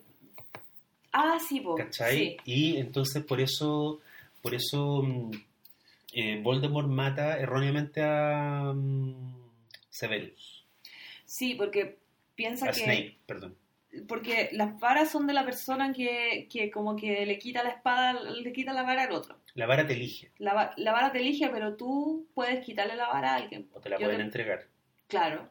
Claro. Pero lo que pasa aquí es que Draco va y desarma a Dumbledore, intentando matarlo, pero no lo logra. Claro. Dumbledore más bien se deja desarmar porque es bien, es bien inverosímil que Draco pudiera desarmar al weón. Sí, pues, no, sí, todo- todo- todo- otro, otros tintes. Sí, Pero lo que pasa, lo que pasa realmente es que Draco le quita la varita a- él era el dueño. al dueño. Entonces, como lo mata Snape. Dumbledore, o sea, Voldemort lo que hace es pensar que es- Snape es el dueño de la varita, porque Entonces, si él mato venció. Snape, Si mato a Snape, la varita es mía. claro, No cachó nada, que el, el corte se hizo por otro lado y era de Draco. claro. Entonces, cuando Harry deduce eso, casi al final, eh, la vara cae en su mano. O sea, hay una, hay un, hay un enfrentamiento que es muy parecido a como está en la película, pero más complejo y mejor hecho. Y hay un momento muy bonito en que Harry agarra la vara porque él había jugado este puto juego que es como el rugby. Quidditch. Como era un gran jugador de Quidditch, el weón, el weón ataja esto que viene volando, ¿cachai? Y Voldemort cae muerto en el, en el enfrentamiento. Y no se deshace en el aire, no, no, no ocurre eso, siempre muere, ¿cachai? Muere como un weón, muere de una forma muy ridícula. Lo que también está súper a tono con la novela, donde en el fondo los guanes que pretendían engrandecerse terminan siempre ridiculizados y los guanes que simplemente quieren quieren como proteger al grupo salen adelante, ¿cachai? Sí. A mí siempre me gustó esa weá de, de la saga Potter. Siem- siempre Sí. le vi como la weá comunitaria, siempre la encontré muy bonita. Es bonito eso, porque como que no hay, o sea, como que es algo que se está recalcando todo el tiempo. Sí. En- iba a decir otra cosa, pero lo olvidé, lo siento. Iba a aludir a las películas del Scaramanga. No, Ah. no me acuerdo. Lo que pasa es que él es un weón también muy bueno para ser aliado. Él es una especie de pre-Harry Potter. El, el, el- ¿no es que ahora hay unas precuelas? Ah, The Newt Scamander. Sí, Scaramanga, Scamander. Me encanta, me encanta Criaturas Fantásticas y dónde encontrarlas. Ya. Me encanta, Y me carga. me encanta, me encanta. Ya, Me encanta Eddie Redmayne. Ya, Me encanta, me encanta todo lo que, todo lo que le pasa. Porque ya. encuentro que es bacán que no sea un... Como que ya existe Harry Potter, ¿cachai? Ya existe el héroe trágico. Ujú. Como que ahora es un buen normal, como haciendo cosas de magia. Lo encuentro bacán. Como Sí. que encuentro bacán que sea un personaje que, que no es el elegido, que no es así superiormente mágico, sino que está ahí porque ama a los animales. A mí me ¿Cachai? recuerda mucho a los personajes de Julio Verne. Por ejemplo, Creo que esa es la estructura. por ejemplo, como un Jacques Cousteau es curiosidad científica. Exactamente, y Claro. eso me encanta. Me Mm. encanta que no he visto la 2, así que no puedo hablar así No, la primera de, yo, saga. yo me aburrí soberanamente. Fue así como, bueno, está bien, sí, yo entiendo que como que es un personaje súper a tono con los tiempos, además. Sí, Como, es como un macho beta, sí, pero dame una buena historia, pues, weón. a mí me gusta la historia. No, me aburrí. Pero tal vez mejor, o sea, digamos, la- si yo hubiera visto así pelada, la primera Harry Potter, bueno, de hecho creo que la vi en cine y me aburrí, me fui, no, no la terminé de ver. Yo en la 2 me quedé dormida en el cine. Sí, sí, yo creo que sabéis que ahí hubo una apuesta que hoy día no se puede dar, porque yo creo que si hoy día tú hicieras ahí, bueno, o sea, las películas de, de, de los superhéroes de ese, pues, bueno, lo bueno es como vamos, vamos, vamos, ah, no resulta, ah, ya, otra cosa. ¿Cachai? Vamos con Aquaman, vamos con Wonder Woman, como que hacer dos películas malas al hilo tan caras y como hoy, hoy es un lujo que no se pueden dar. Mm. ¿Cachai? Si las dos películas quedan penca, y bueno, igual las películas Potter como siempre fueron exitosas, nunca hubo Quedaron- una que no fracasara. quedaron buenas, pero quedaron exitosas. Taquillera. Sí. Sí, sí, tal vez fue eso. Pero yo me acuerdo que igual había una, una, una, una sensación de por qué siguen con esta wea. Y yo creo ahora que era porque los buenos sabían que la saga tenía tenía potencial, ¿cachai? Sí. O sea, lo mismo pasa con, con Game of Thrones, que está terminando este año, pero en la primera temporada eh, había gente que la veía y que estaba enganchada, pero había mucha gente que no estaba ni ahí con la wea, Mm. ni ahí, ¿cachai? Encuentro que el culto a Game of Thrones partió con la boda roja. Ahí fue Sí, como que no la, gente, la gente dijo, weón, ¿qué es esto? Porque está todo el mundo chiflado con la wea. Sí.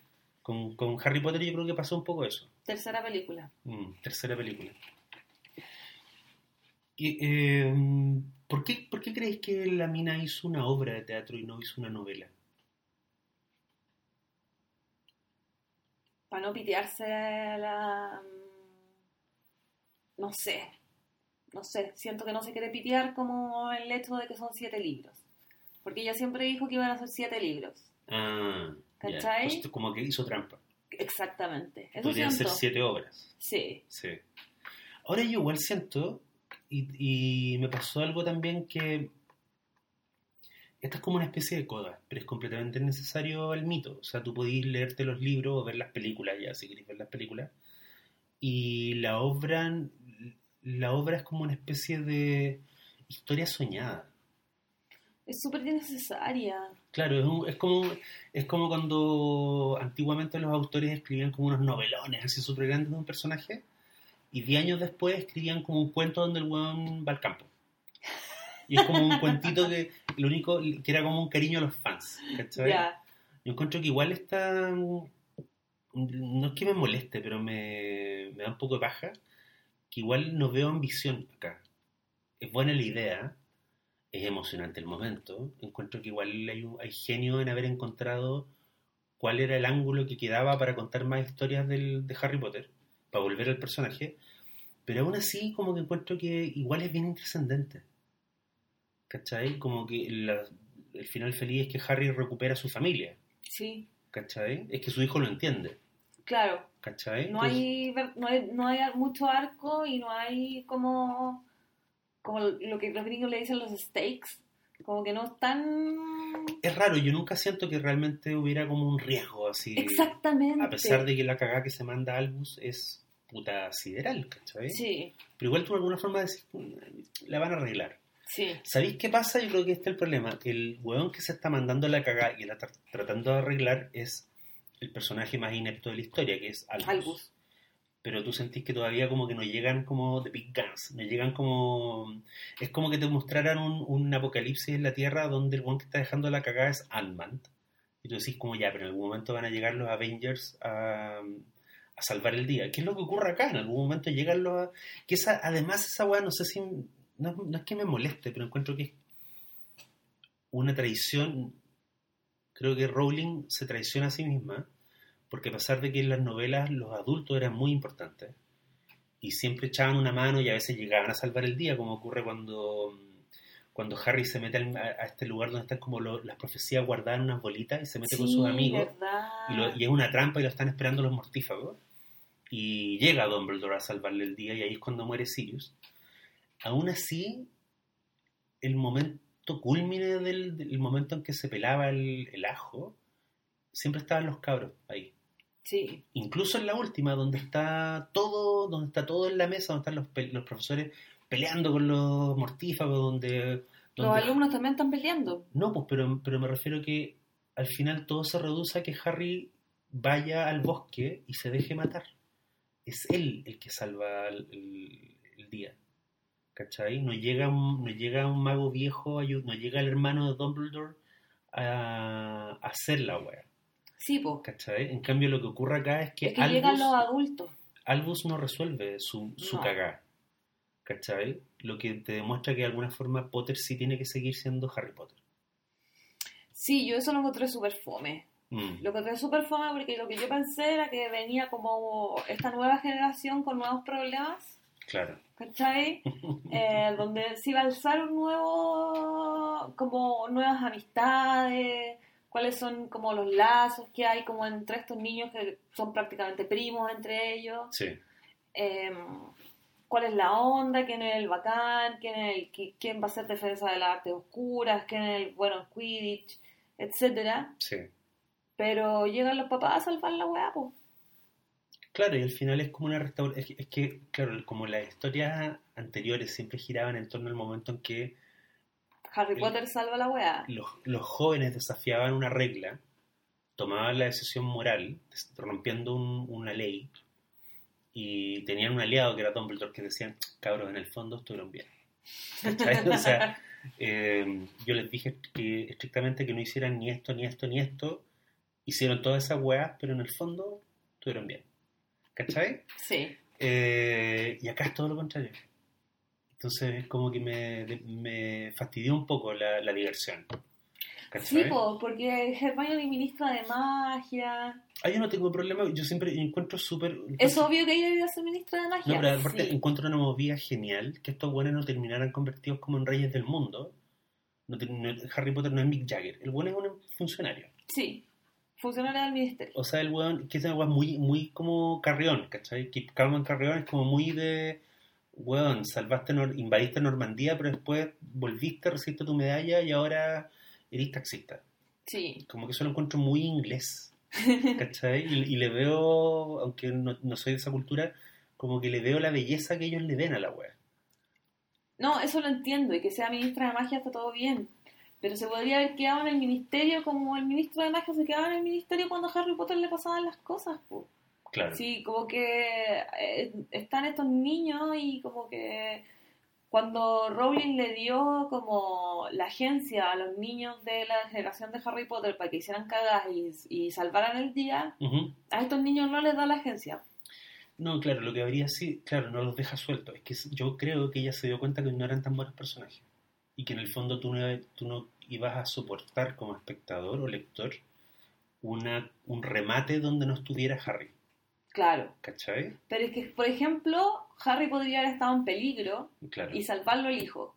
O por ejemplo, ¿qué habría significado si Harry hubiera decidido cambiar la historia cuando ya está ahí en, en la noche del asesinato de sus, padres, de sus padres? Y el buen dice, voy a evitar esto, y el hijo se interpusiera. por ejemplo. ¿cachai? Y ahí hubiera como una... mm, Y el hijo tomara su primera decisión adulta, ¿cachai? Y le dijera como, no, no hagáis esta wea. Y el hijo lo retuviera.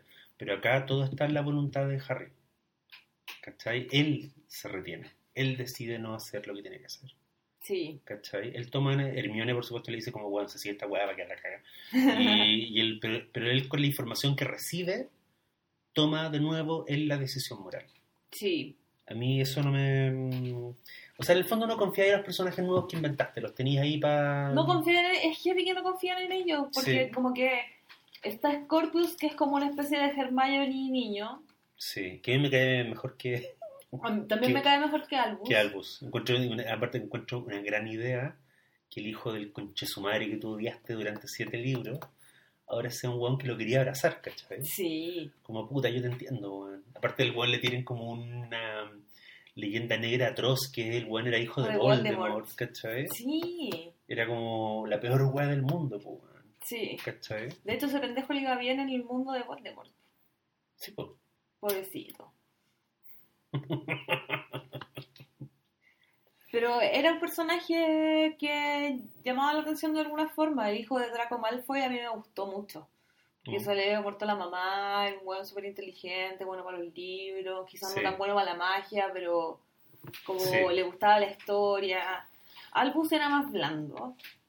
Sí, es un personaje que no, que no alcanza que no, no alcanza a crecer, no es un weón Harry Potter, incluso en la, en la película, que es una mierda, incluso tú alcanzas a cachar que es un protagonista infantil noble. Es noble incluso desde su ignorancia. Es un hueón como condicionado a hacer eh, lo correcto. Sí. ¿cachai? Y no es un weón que se mueva por intereses egoístas. Pero Albus lo que quiere es que, ¿sabes qué? Puta, tal vez es el corazón del problema del personaje. Albus se obsesiona con cambiar la historia y con hacer una gran weá, no porque él realmente quiera regalarle su hijo de vuelta al, viejo Gr- Grigori, sino porque él quiere superar al a su papá. El weón quiere volver a Hogwarts y que todo el mundo diga como, weón, trajiste de vuelta a Cedric Diggory, weón, o sea, chapó, de verdad eres el hijo de tu viejo. Pero Potter, el, el- Harry en las novelas no pensaba de esa forma. No, po. Harry no lo quería- hacía por la gloria. Harry quería estar tranquilo, que no lo, que no lo poder terminar el año. Pero por eso es Slytherin Malbus, po. Tal vez, sí. Tal vez habría, tal vez habría tenido más sentido que Albus fuera malo, ¿cachai? Sí. Hubiese sido bacán que Malbus fuera malo. Claro, que Harry hubiera dicho en un momento, concha, mi hijo eh, va para Voldemort. Claro. Uh, eso hubiese estado buena. Es que sabes que eso en algún momento está sugerido, pero no lo desarrollan y lo que sí pasa es que empiezan a sospechar de Scorpio. Claro. Y a mí me parece como que esa, esa también es una hueá bien floppy. Bien, no, no queda bien. No. No queda bien porque además encuentro que la obra es muy larga. Es súper larga. Es súper larga yo- y yo creo que puede ser súper eh, pesada de ver, independiente de toda la plata que le puedan tirar a la puesta en escena. Yo me imagino que esta weá, o sea, salís, tenés que hacerte la raya del culo con un plumón cuando salís. o sea, ¿cuánto durará? ¿Tres horas y media? No sé. Es probable. Tiene intermedio y todo. Tiene esto. medio. Sí. Sí, pero claro, también yo pensaba si esto es específicamente teatral, yo decía como, no, esto podría ser una película. De hecho, tal vez, tal vez funcionaría mejor como una película. Yo creo que funcionaría bien como una película por todo el efecto especial que le quiere poner eh, J.K. Rowling a la situación. Y me lo imaginé súper peliculero porque la weá está escrita como una obra. po. Sí, Y, y tiene mil escenarios. La weá no entiendo cómo está montada. Porque los actos son súper cortos y pasan en diferentes lados. Así, la casa de Harry, la casa de Ron, la casa, el Ministerio de Magia. yo lo que alcancé a ver de la puesta en escena como de un making of cortito que había en YouTube es que el escenario es, es una especie de media luna, entonces lo van moviendo, Ya, ¿cachai? ya. Y es grande. Sí. Es así como un escenario, puta, no sé si en Chile hay un escenario donde se pudiera montar Harry Potter. Probablemente no. Igual es raro como la idea de una obra de teatro que solo podéis ver en Londres. Súper raro, po. O sea, a ver, espérate, no, lo dije muy mal. Hay un montón de obras que solo se pueden ver en Londres, pero es, es una obra que es- no me la imagino girando. Como la vais a llevar a España. No, porque tendría que subtitular la wea, sí. ¿cachai? Eh, es infinitamente compleja, es más caro que la chucha ver los tickets son como Es que es un encuentro rarísimo que algo que igual provoca conmoción mundial, como Harry Potter, Ujú. Tenga una secuela que se intenta hacer como de la manera más mínima y secreta posible. más elitista. Exacto. Sí. Sí, no, quería, no quería llegar al elitismo, pero quería decir como... Puta, pero es que si el teatro... para que se entendiera que es como una weá super Slytherin. O sea, pero es que eso es parte también de la belleza eh, básica del teatro, que es como es, es elitista en el sentido más puro del término. Sí, Hay una función en la católica, por ejemplo, el sábado, que solo van a ver 200 personas. Y nunca más va a ser igual. Y eso también es, puta, esa es la gracia de la weá, ¿cachai? Pero acá yo encuentro que hay una especie como de, esfuerzo para hacer la weá pantagruélica. Como ya iba a ser. Yo habría dicho, ¿te imagináis una obra de Harry Potter donde solo fueran buenas conversando y hubiera como un truco de magia? ¿Cachai? Sí, po. un fantasma. sería acuatiquísimo. ¿Cachai? No sé, que fuera Harry conversando con un weón. Que fuera como. como Hogwarts, eh, la ley y el orden. Como dos dos weones investigando un crimen. Sí. O Harry sin poderes, ¿cachai? No sé, una wea así. Bueno, no sé. No, las mismas aventuras de Harry como Auror deben ser súper entretenidas. De más. De más, aunque también. Eso es otra cosa que no está muy tocado, porque en la, en la, en la saga de, las- de los libros, el, el efecto que el, que el mundo mágico tenía en el mundo humano se fue volviendo cada vez más importante, hasta que al final la guerra con Voldemort es una guerra de los dos de, de- de- de los dos mundos, ¿cachai? Claro. Aunque el mundo humano nunca se alcanza a enterar de qué está pasando. Pero ¿te acordás que ¿tú, tú leíste alguna de las novelas? Las leí todas. ¿Te acordás que hay una novela que parte con una conversación del Entre el ministro? de magia y el ministro de Inglaterra. Conche tu madre. Sí. Gran escena. Yo me imaginé a Hugh Grant en la mente. Sí, y el, y el ministro de magia le dice como, le informo que puta, van a pasar tales weas y que un weón que estaba muerto volvió a la vida, está un poco la cagada. ¿Cachai? Le dice como, le básicamente le informa del, de la aparición de Bin Laden en el mundo mágico. Sí. ¿Cachai? Una amenaza super heavy, que es un terrorista que alguna vez tuvo mucho, mucho poder, eh, está vivo. Y el otro pues le dice como, conche tu madre, ¿qué, qué hacemos nosotros? No, pero el aviso que van a quedar cagadas, ¿cachai? Que estén atentos. Nosotros tenemos la situación bajo control. Es un, es un diálogo muy raro.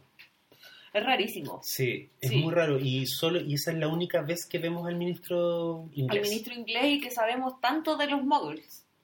Y que sabemos cuántos saben algunos muggles de, Claro. de mm, Ortega, que hay una, hay una escena similar en, en el universo DC.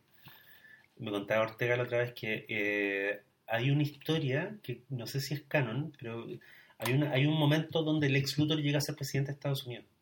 Es canon. ¿Cachai? Y eh, como que parte de, de las cosas que le tienen que informar al presidente es que en un momento llega un weón, no sé si le muestra una pantalla o le pasa un papel, pero la información era Superman es Clark Kent. ¡Oh!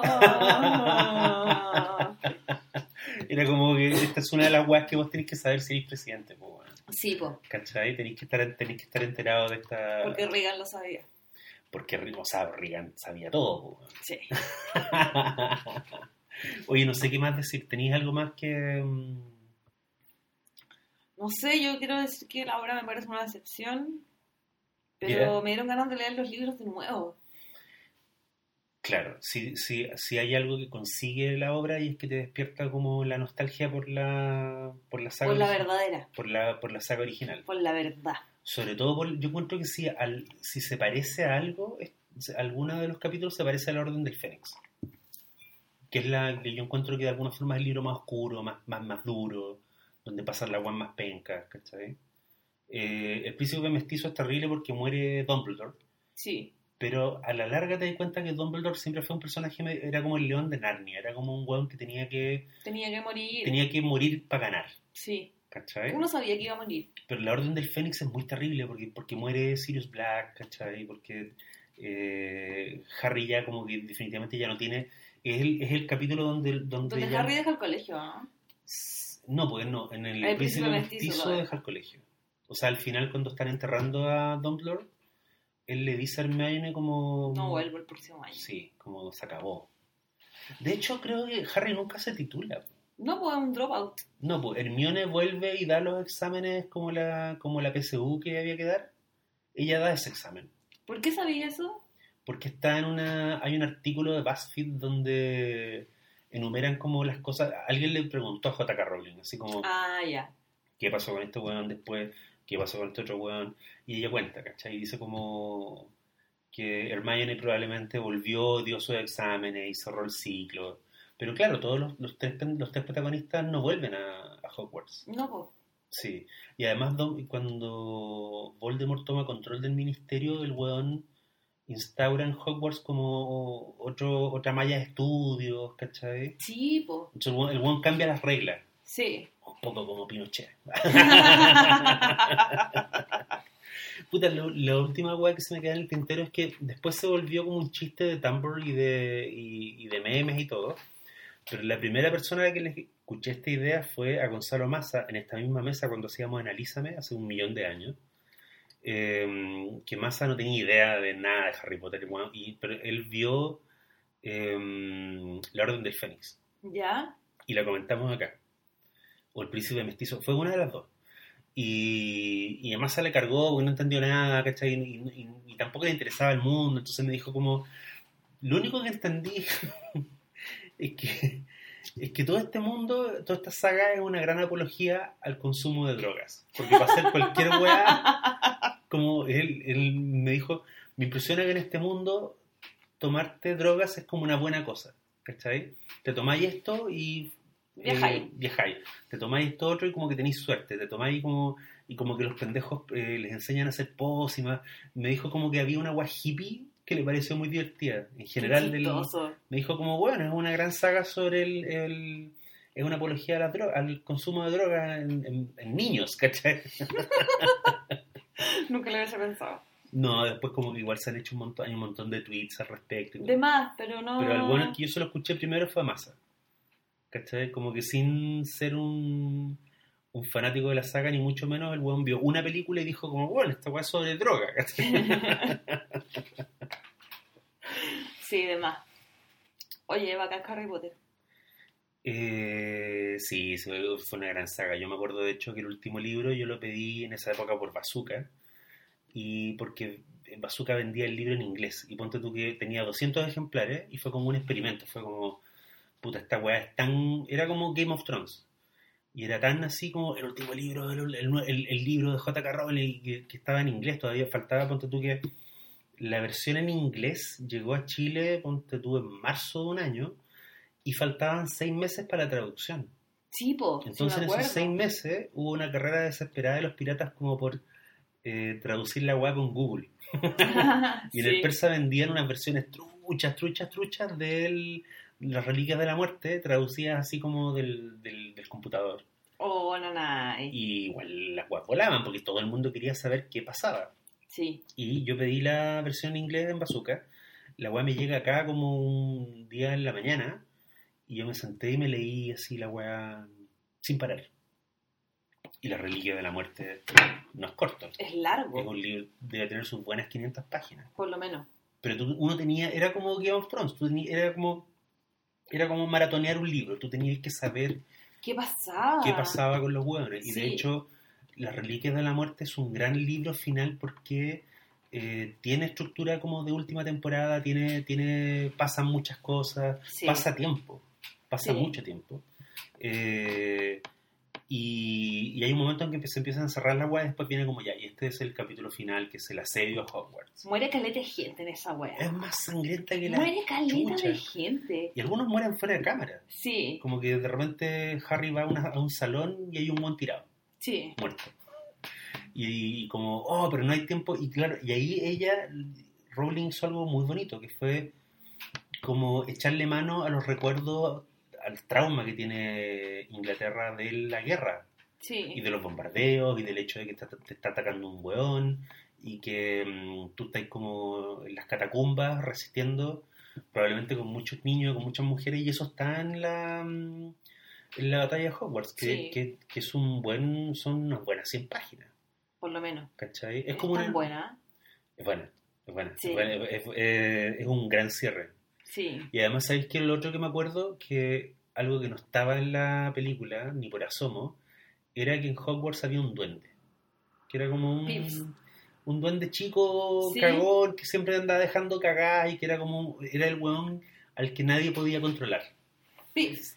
Claro, y cuando queda esta zorra final y pelean con. y muere Voldemort, y es como, weón, se acabó todo, nos piteamos al villano. eh, los tres cabros suben las escaleras de, la- de, de los dormitorios como por última vez, ¿cachai? Y está Pips cantando en el pasillo. Y el weón está cantando un verso que es como súper chulo, que es así como. Y quedó la cagada, ¿no? Y ahora que Voldy, going Moldy, y ahora, y ahora que Voldemort quedó tieso, como que entonces. Pero es un. pero me- siempre me dio mucha risa porque es como un verso de bar, así como de Juan Curado, que resume los siete libros. y los pendejos se miran, que ya no son pendejos, ahí son adolescentes. Se miran y es como, weón, esto le da una perspectiva a todo esto. ¿Cachai? La idea Sí. de que este duende culiado que tenía cientos de años en realidad veía todas estas peleas de lejos, le daba lo mismo.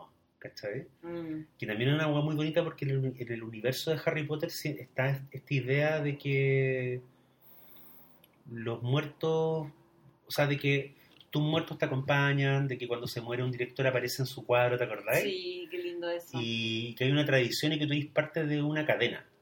Y eso estaba muy... Y por eso Voldemort era el máximo villano, porque era un hueón que pensaba que todo partía y terminaba con él. Claro. ¿Cachai? Por Sí. eso tenía sentido que mm, todo este trama de los horrocruces, esta, toda esta idea de que one se quisiera ser inmortal. Porque era como, no, esto es lo contrario a lo que tiene que pasar porque en el mundo de la magia tú cumplís tu ciclo, te volvís el eslabón de una cadena y después, Chao. de, claro, de- delegáis tu cargo, cumpliste tu... mm, se, ocurrió tu parte. Claro, cumpliste tu ciclo. Y esa weá era, era, era el corazón de cómo funcionaba el colegio. Eso lo encontraba muy bonito. Sí. Sí. Nada. Ya. Eh, ¿Sabes que tenía ganas de hablar de Harry Potter Yo también contigo? tenía ganas de hablar de Harry Potter. eh, no, sé si lo- no sé si dije todo lo que tenía pero, que decir. pero dale. Es que, es que estoy un poco eh, conmocionada por el Harry Potterismo en sí. ¿Cachai? Como que vine a este podcast con toda mi pasión y, y de- quizás debía haberle puesto más cabeza a esto. Pero la ¿Cachai? pasión siempre... ¿Quién, ¿Qué te diría Harry? Harry me diría que siga mi corazón. Sí, pues Hermione te diría que... Debiste haber estudiado. Tengo la impresión de que en la saga eh, Ron nunca pesca un puto libro, No. salvo, y esta weá es un... No, así, la saga tiene grandes ideas. ¿Te acordáis de los tres regalos que les deja Dumbledore cuando muere? Sí, Ya, a Harry le deja la... la weadita que apaga las luces. No, no, no. A Harry le deja la Snitch, que fue la primera La primera snitch que atrapó. que atrapó cuando estaba jugando Quidditch. Verdad. Que esta pelotita que, que tiene alas. Eh, a Ron le deja... El aparatito que apaga las luces. Claro. Y que devuelve las luces. Sí. Y a Hermione le deja una copia así como de mierda, como editorial Andrés Bello. Un de- libro de Vidro el Bardo. Claro. Y Hermione no lo conoce. Porque tuvo una infancia muggle. Sí, ¿verdad? ¿Cachai? Y Ron le dice. Eso pero bueno, los cuentos de no sé qué chuchas. y Los como... cuentos de Vidro el Bardo. Claro, es como papelucho, ¿cachai? Sí, y, y, sí. y dice, mi mamá me leía la weá de esta forma. Y, y la Hermione dice como, tengo idea. Y después Hermione lee el libro y termina siendo muy importante, po, porque Sí, el po. libro estaba la historia del, eh, De las tres, de las tres, De los tres de la muerte. de los tres hermanos, Sí. que es un gran momento en la película. Es hermoso Yo encuentro que la esa- película. ahí la animación como que lo pones a sacar los zapatos. Sí. Uno dice como, ¿por qué no hicieron toda la película? no, es bacán, cuan- es bacán que cambie. Y siento que lo han copiado en otros lados. ¿Qué cosa? Eso de que esa, ese momento de contar una historia con una animación más precaria, ¿Ya? eh, para que quede bonito. Claro, porque esa animación son como una especie de sombras chinas Sí. donde y, y que tiene una lógica muy extraña porque la muerte a veces es un árbol, a veces es un pájaro, a veces es un edificio. Y, y la conclusión final de esa historia es muy bonita porque es como porque de alguna forma esa historia, como todas las grandes obras literarias, como que la, parte más pequeña resume el resume el, el total. Y es lo que decía ahí tú, pues, de que como que en el fondo lo que te está explicando esta pequeña historia es que sigáis tu ciclo, pues.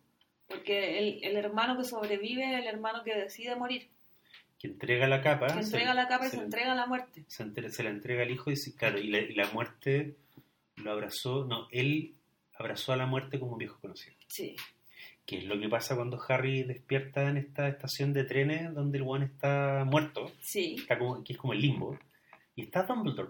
claro. Dumbledore es la muerte en ese momento. ¿Cachai? Y Sí, conversan y Harry le dice, pero esto está pasando, es de verdad.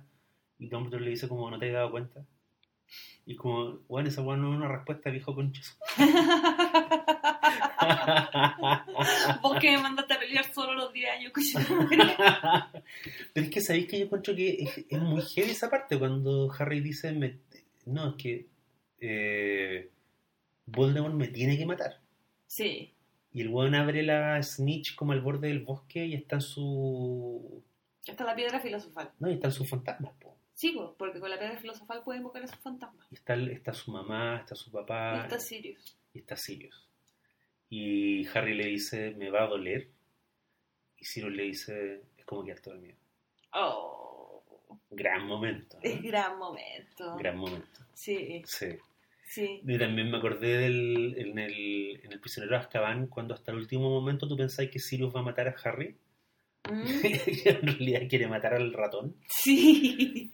¿No? Y después como que algún weón comentó alguna vez en, en un en, en, en un YouTube o en alguna en Twitter dice, chucha, ese weón vio a Ron en pelota, hacer caca, Sí, po. ¿cachai? Y el weón estuvo haciendo de ratón durante Siguió la cotidianidad de los Weasley como por 12 12 años. años. Claro. Sí, Y al final era un concho su madre el weón. sí, era brígido. él era el El que había, que había dado la clave de los papás. Él era el verdadero traidor, ¿cachai? El traidor. Sí. Sí. Y está también, claro, lo que pasa es que toda esa, todo ese capítulo que está muy bien hecho, el prisionero de Azkaban, tiene que ver, claro, con como, como para mí ese capítulo se trata de Harry entendiendo que no, que no va a tener eh, una figura que, que tiene que dejar de ser un niño. Sí. ¿Cachai? Que está resumido en, la, en esta escena que es perfecta, donde el weón dice, weón, si era mi viejo el que apareció y que tiró un... un ¿Cómo se llama esta weá que evocaban? Un Patronus. Tiró un patrono y espantó a los dementores. Y era el mismo. Y era el mismo. Hoy estoy tan emocionada de tantas cosas que hemos hablado. Es que el- es muy bonito porque, claro, eh, Sirius Black es, es una versión, o sea, es una figura paterna, pero que en el fondo tiene que huir. O sea, es que es su padrino, pero es muy rock and roll. No, y aparte papá. un, un fugitivo, sí, po. Sí. Eh, Lupin, que él lo conoce ese año, también es una figura paterna y también tiene que huir, porque se descubre que es un hombre lobo. Eh, Snape aparece también como una figura paterna muy extraña en ese capítulo y también, y ¿Verdad? también de- y deja de serlo al final. Sí, Y al final Harry descubre que el buen que salvó el día fue el mismo. claro. ¿Cachai? Yo encuentro que, es- que ese es el centro, o sea, que de eso se trata ese episodio. Como no, te- no, no va a venir un buen a salvarte. ¿Cachai? Tenéis que crecer, tenéis que pasar al siguiente nivel. Y de hecho, el siguiente episodio que debería haber sido, yo creo que el más espectacular que el torneo, Sí, qué bueno. eh, O sea, no es tan bueno. claro, es que es, bueno, es buena la novela. Parte buena. Sí. Parte súper Tú buena. decís como, bueno, vamos a ver magos de todo el mundo, vamos a ver como a los franceses, a los rusos.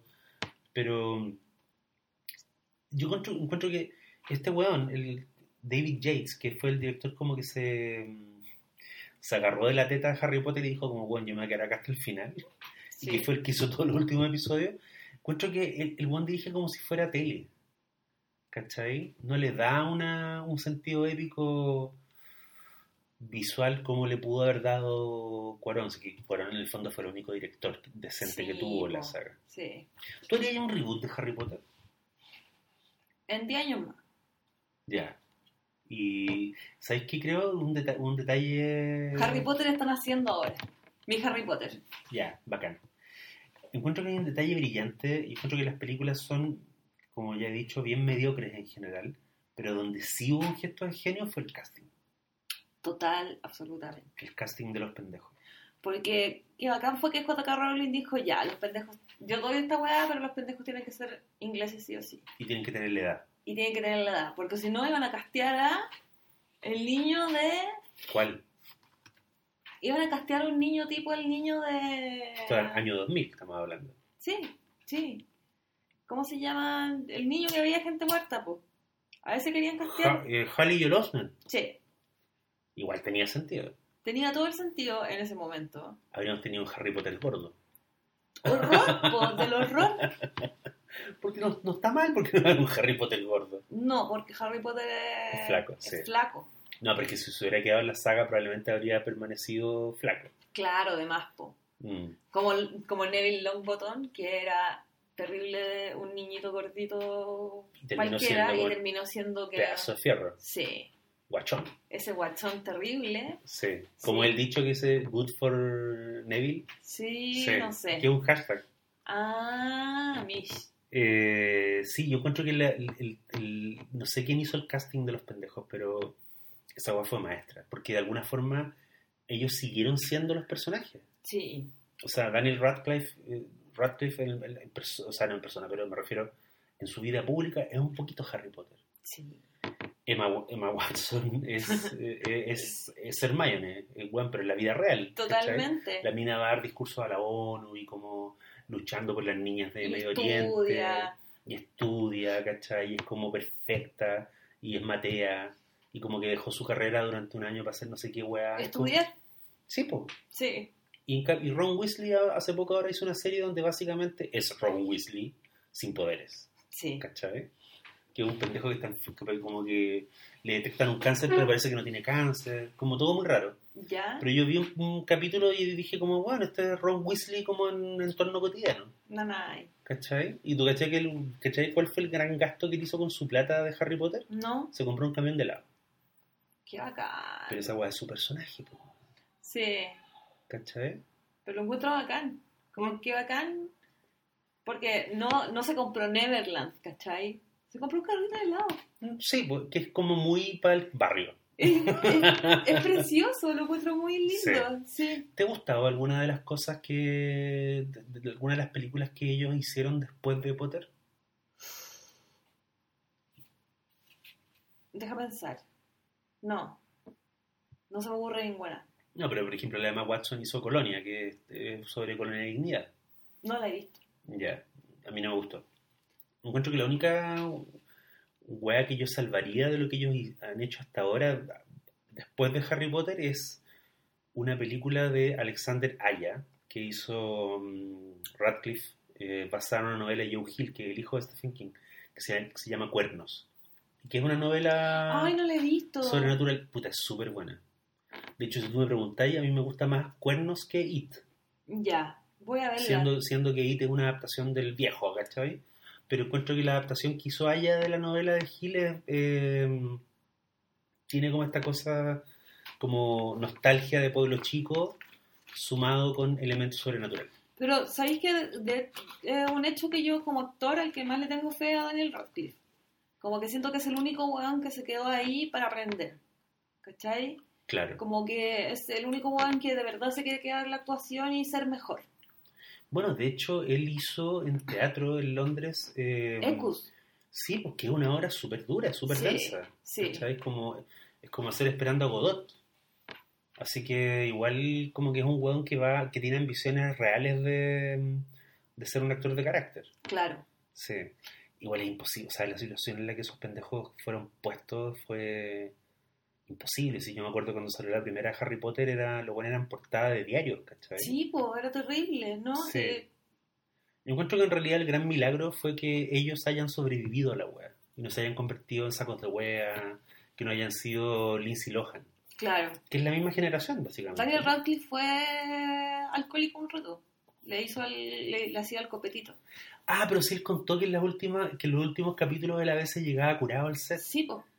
Ahora que esa wea es nada comparado con lo Con que... lo pod- que hizo Lindsay Lohan. o, o con lo que podría haber pasado, ¿cachai? Que los buenos se cayeran al jale, bueno, cualquier wea. Si Sí. la presión era gigante. po. Sí, Sí. y la hicieron. Mm, no, yo encuentro que la- el director o directora de casting de la primera Harry Potter se merece, si no, se, si no existe uno, no, no hay Oscar para casting, No, no hay Oscar. pero se merece puta, todos los premios y menciones de Hollywood, porque creo que es uno de los mejores, uno de los, uno de los grandes genios de casting de la historia. Sí. Sí. Oye, ya. ¿estamos hasta acá? Dejémoslo hasta acá. Muchas gracias por escucharnos. Eh, podemos seguir hablando de Harry Potter en las redes sociales. Yo soy arroba la mujer nueva en Instagram y en Twitter y Daniel es Villalobos Jara en Instagram y Twitter. Eh, eso, síganos para que tengan noticias de Maula y nos vemos en el próximo episodio. Anunciemos de qué va el próximo episodio. El próximo episodio, cuéntalo tú. Eh, No, yo lo cuento ya, es que no me sé cómo, no sé cómo se llama la primera. eh, simpatía por el señor Venganza. Ah, igual que la tercera. La tercera Ya. se llama simpatía por Vamos la a hacer la trilogía Lady Vengeance. La trilogía que parte con simpatía por el señor Venganza, sigue con Old Boy, la favorita, Sí. y termina con simpatía por la señora Venganza. Ya te voy a dejar con un cliffhanger. No sé si Oldboy era mi favorita antes de revisar las tres películas. ¡Oh! Pero creo que cambié de opinión. Yo no he revisado las tres juntas. Ya. No, yo, me falta por revisar. eh, o sea, voy a ver de nuevo Lady Vengeance, que la vi hace poco. Yo no, la- yo no he visto las tres seguidas, Ya. pero hasta el momento, hasta este podcast, Old, Cat- Old- Old Boy es mi favorita. Ya, y vamos a, vamos a tener, Vamos a ver cómo, qué pasa de aquí a la próxima semana. vamos a tener material para discutir. Sí, Ya. ya. Eso. Eh, adiós. Gracias por escuchar. Chao.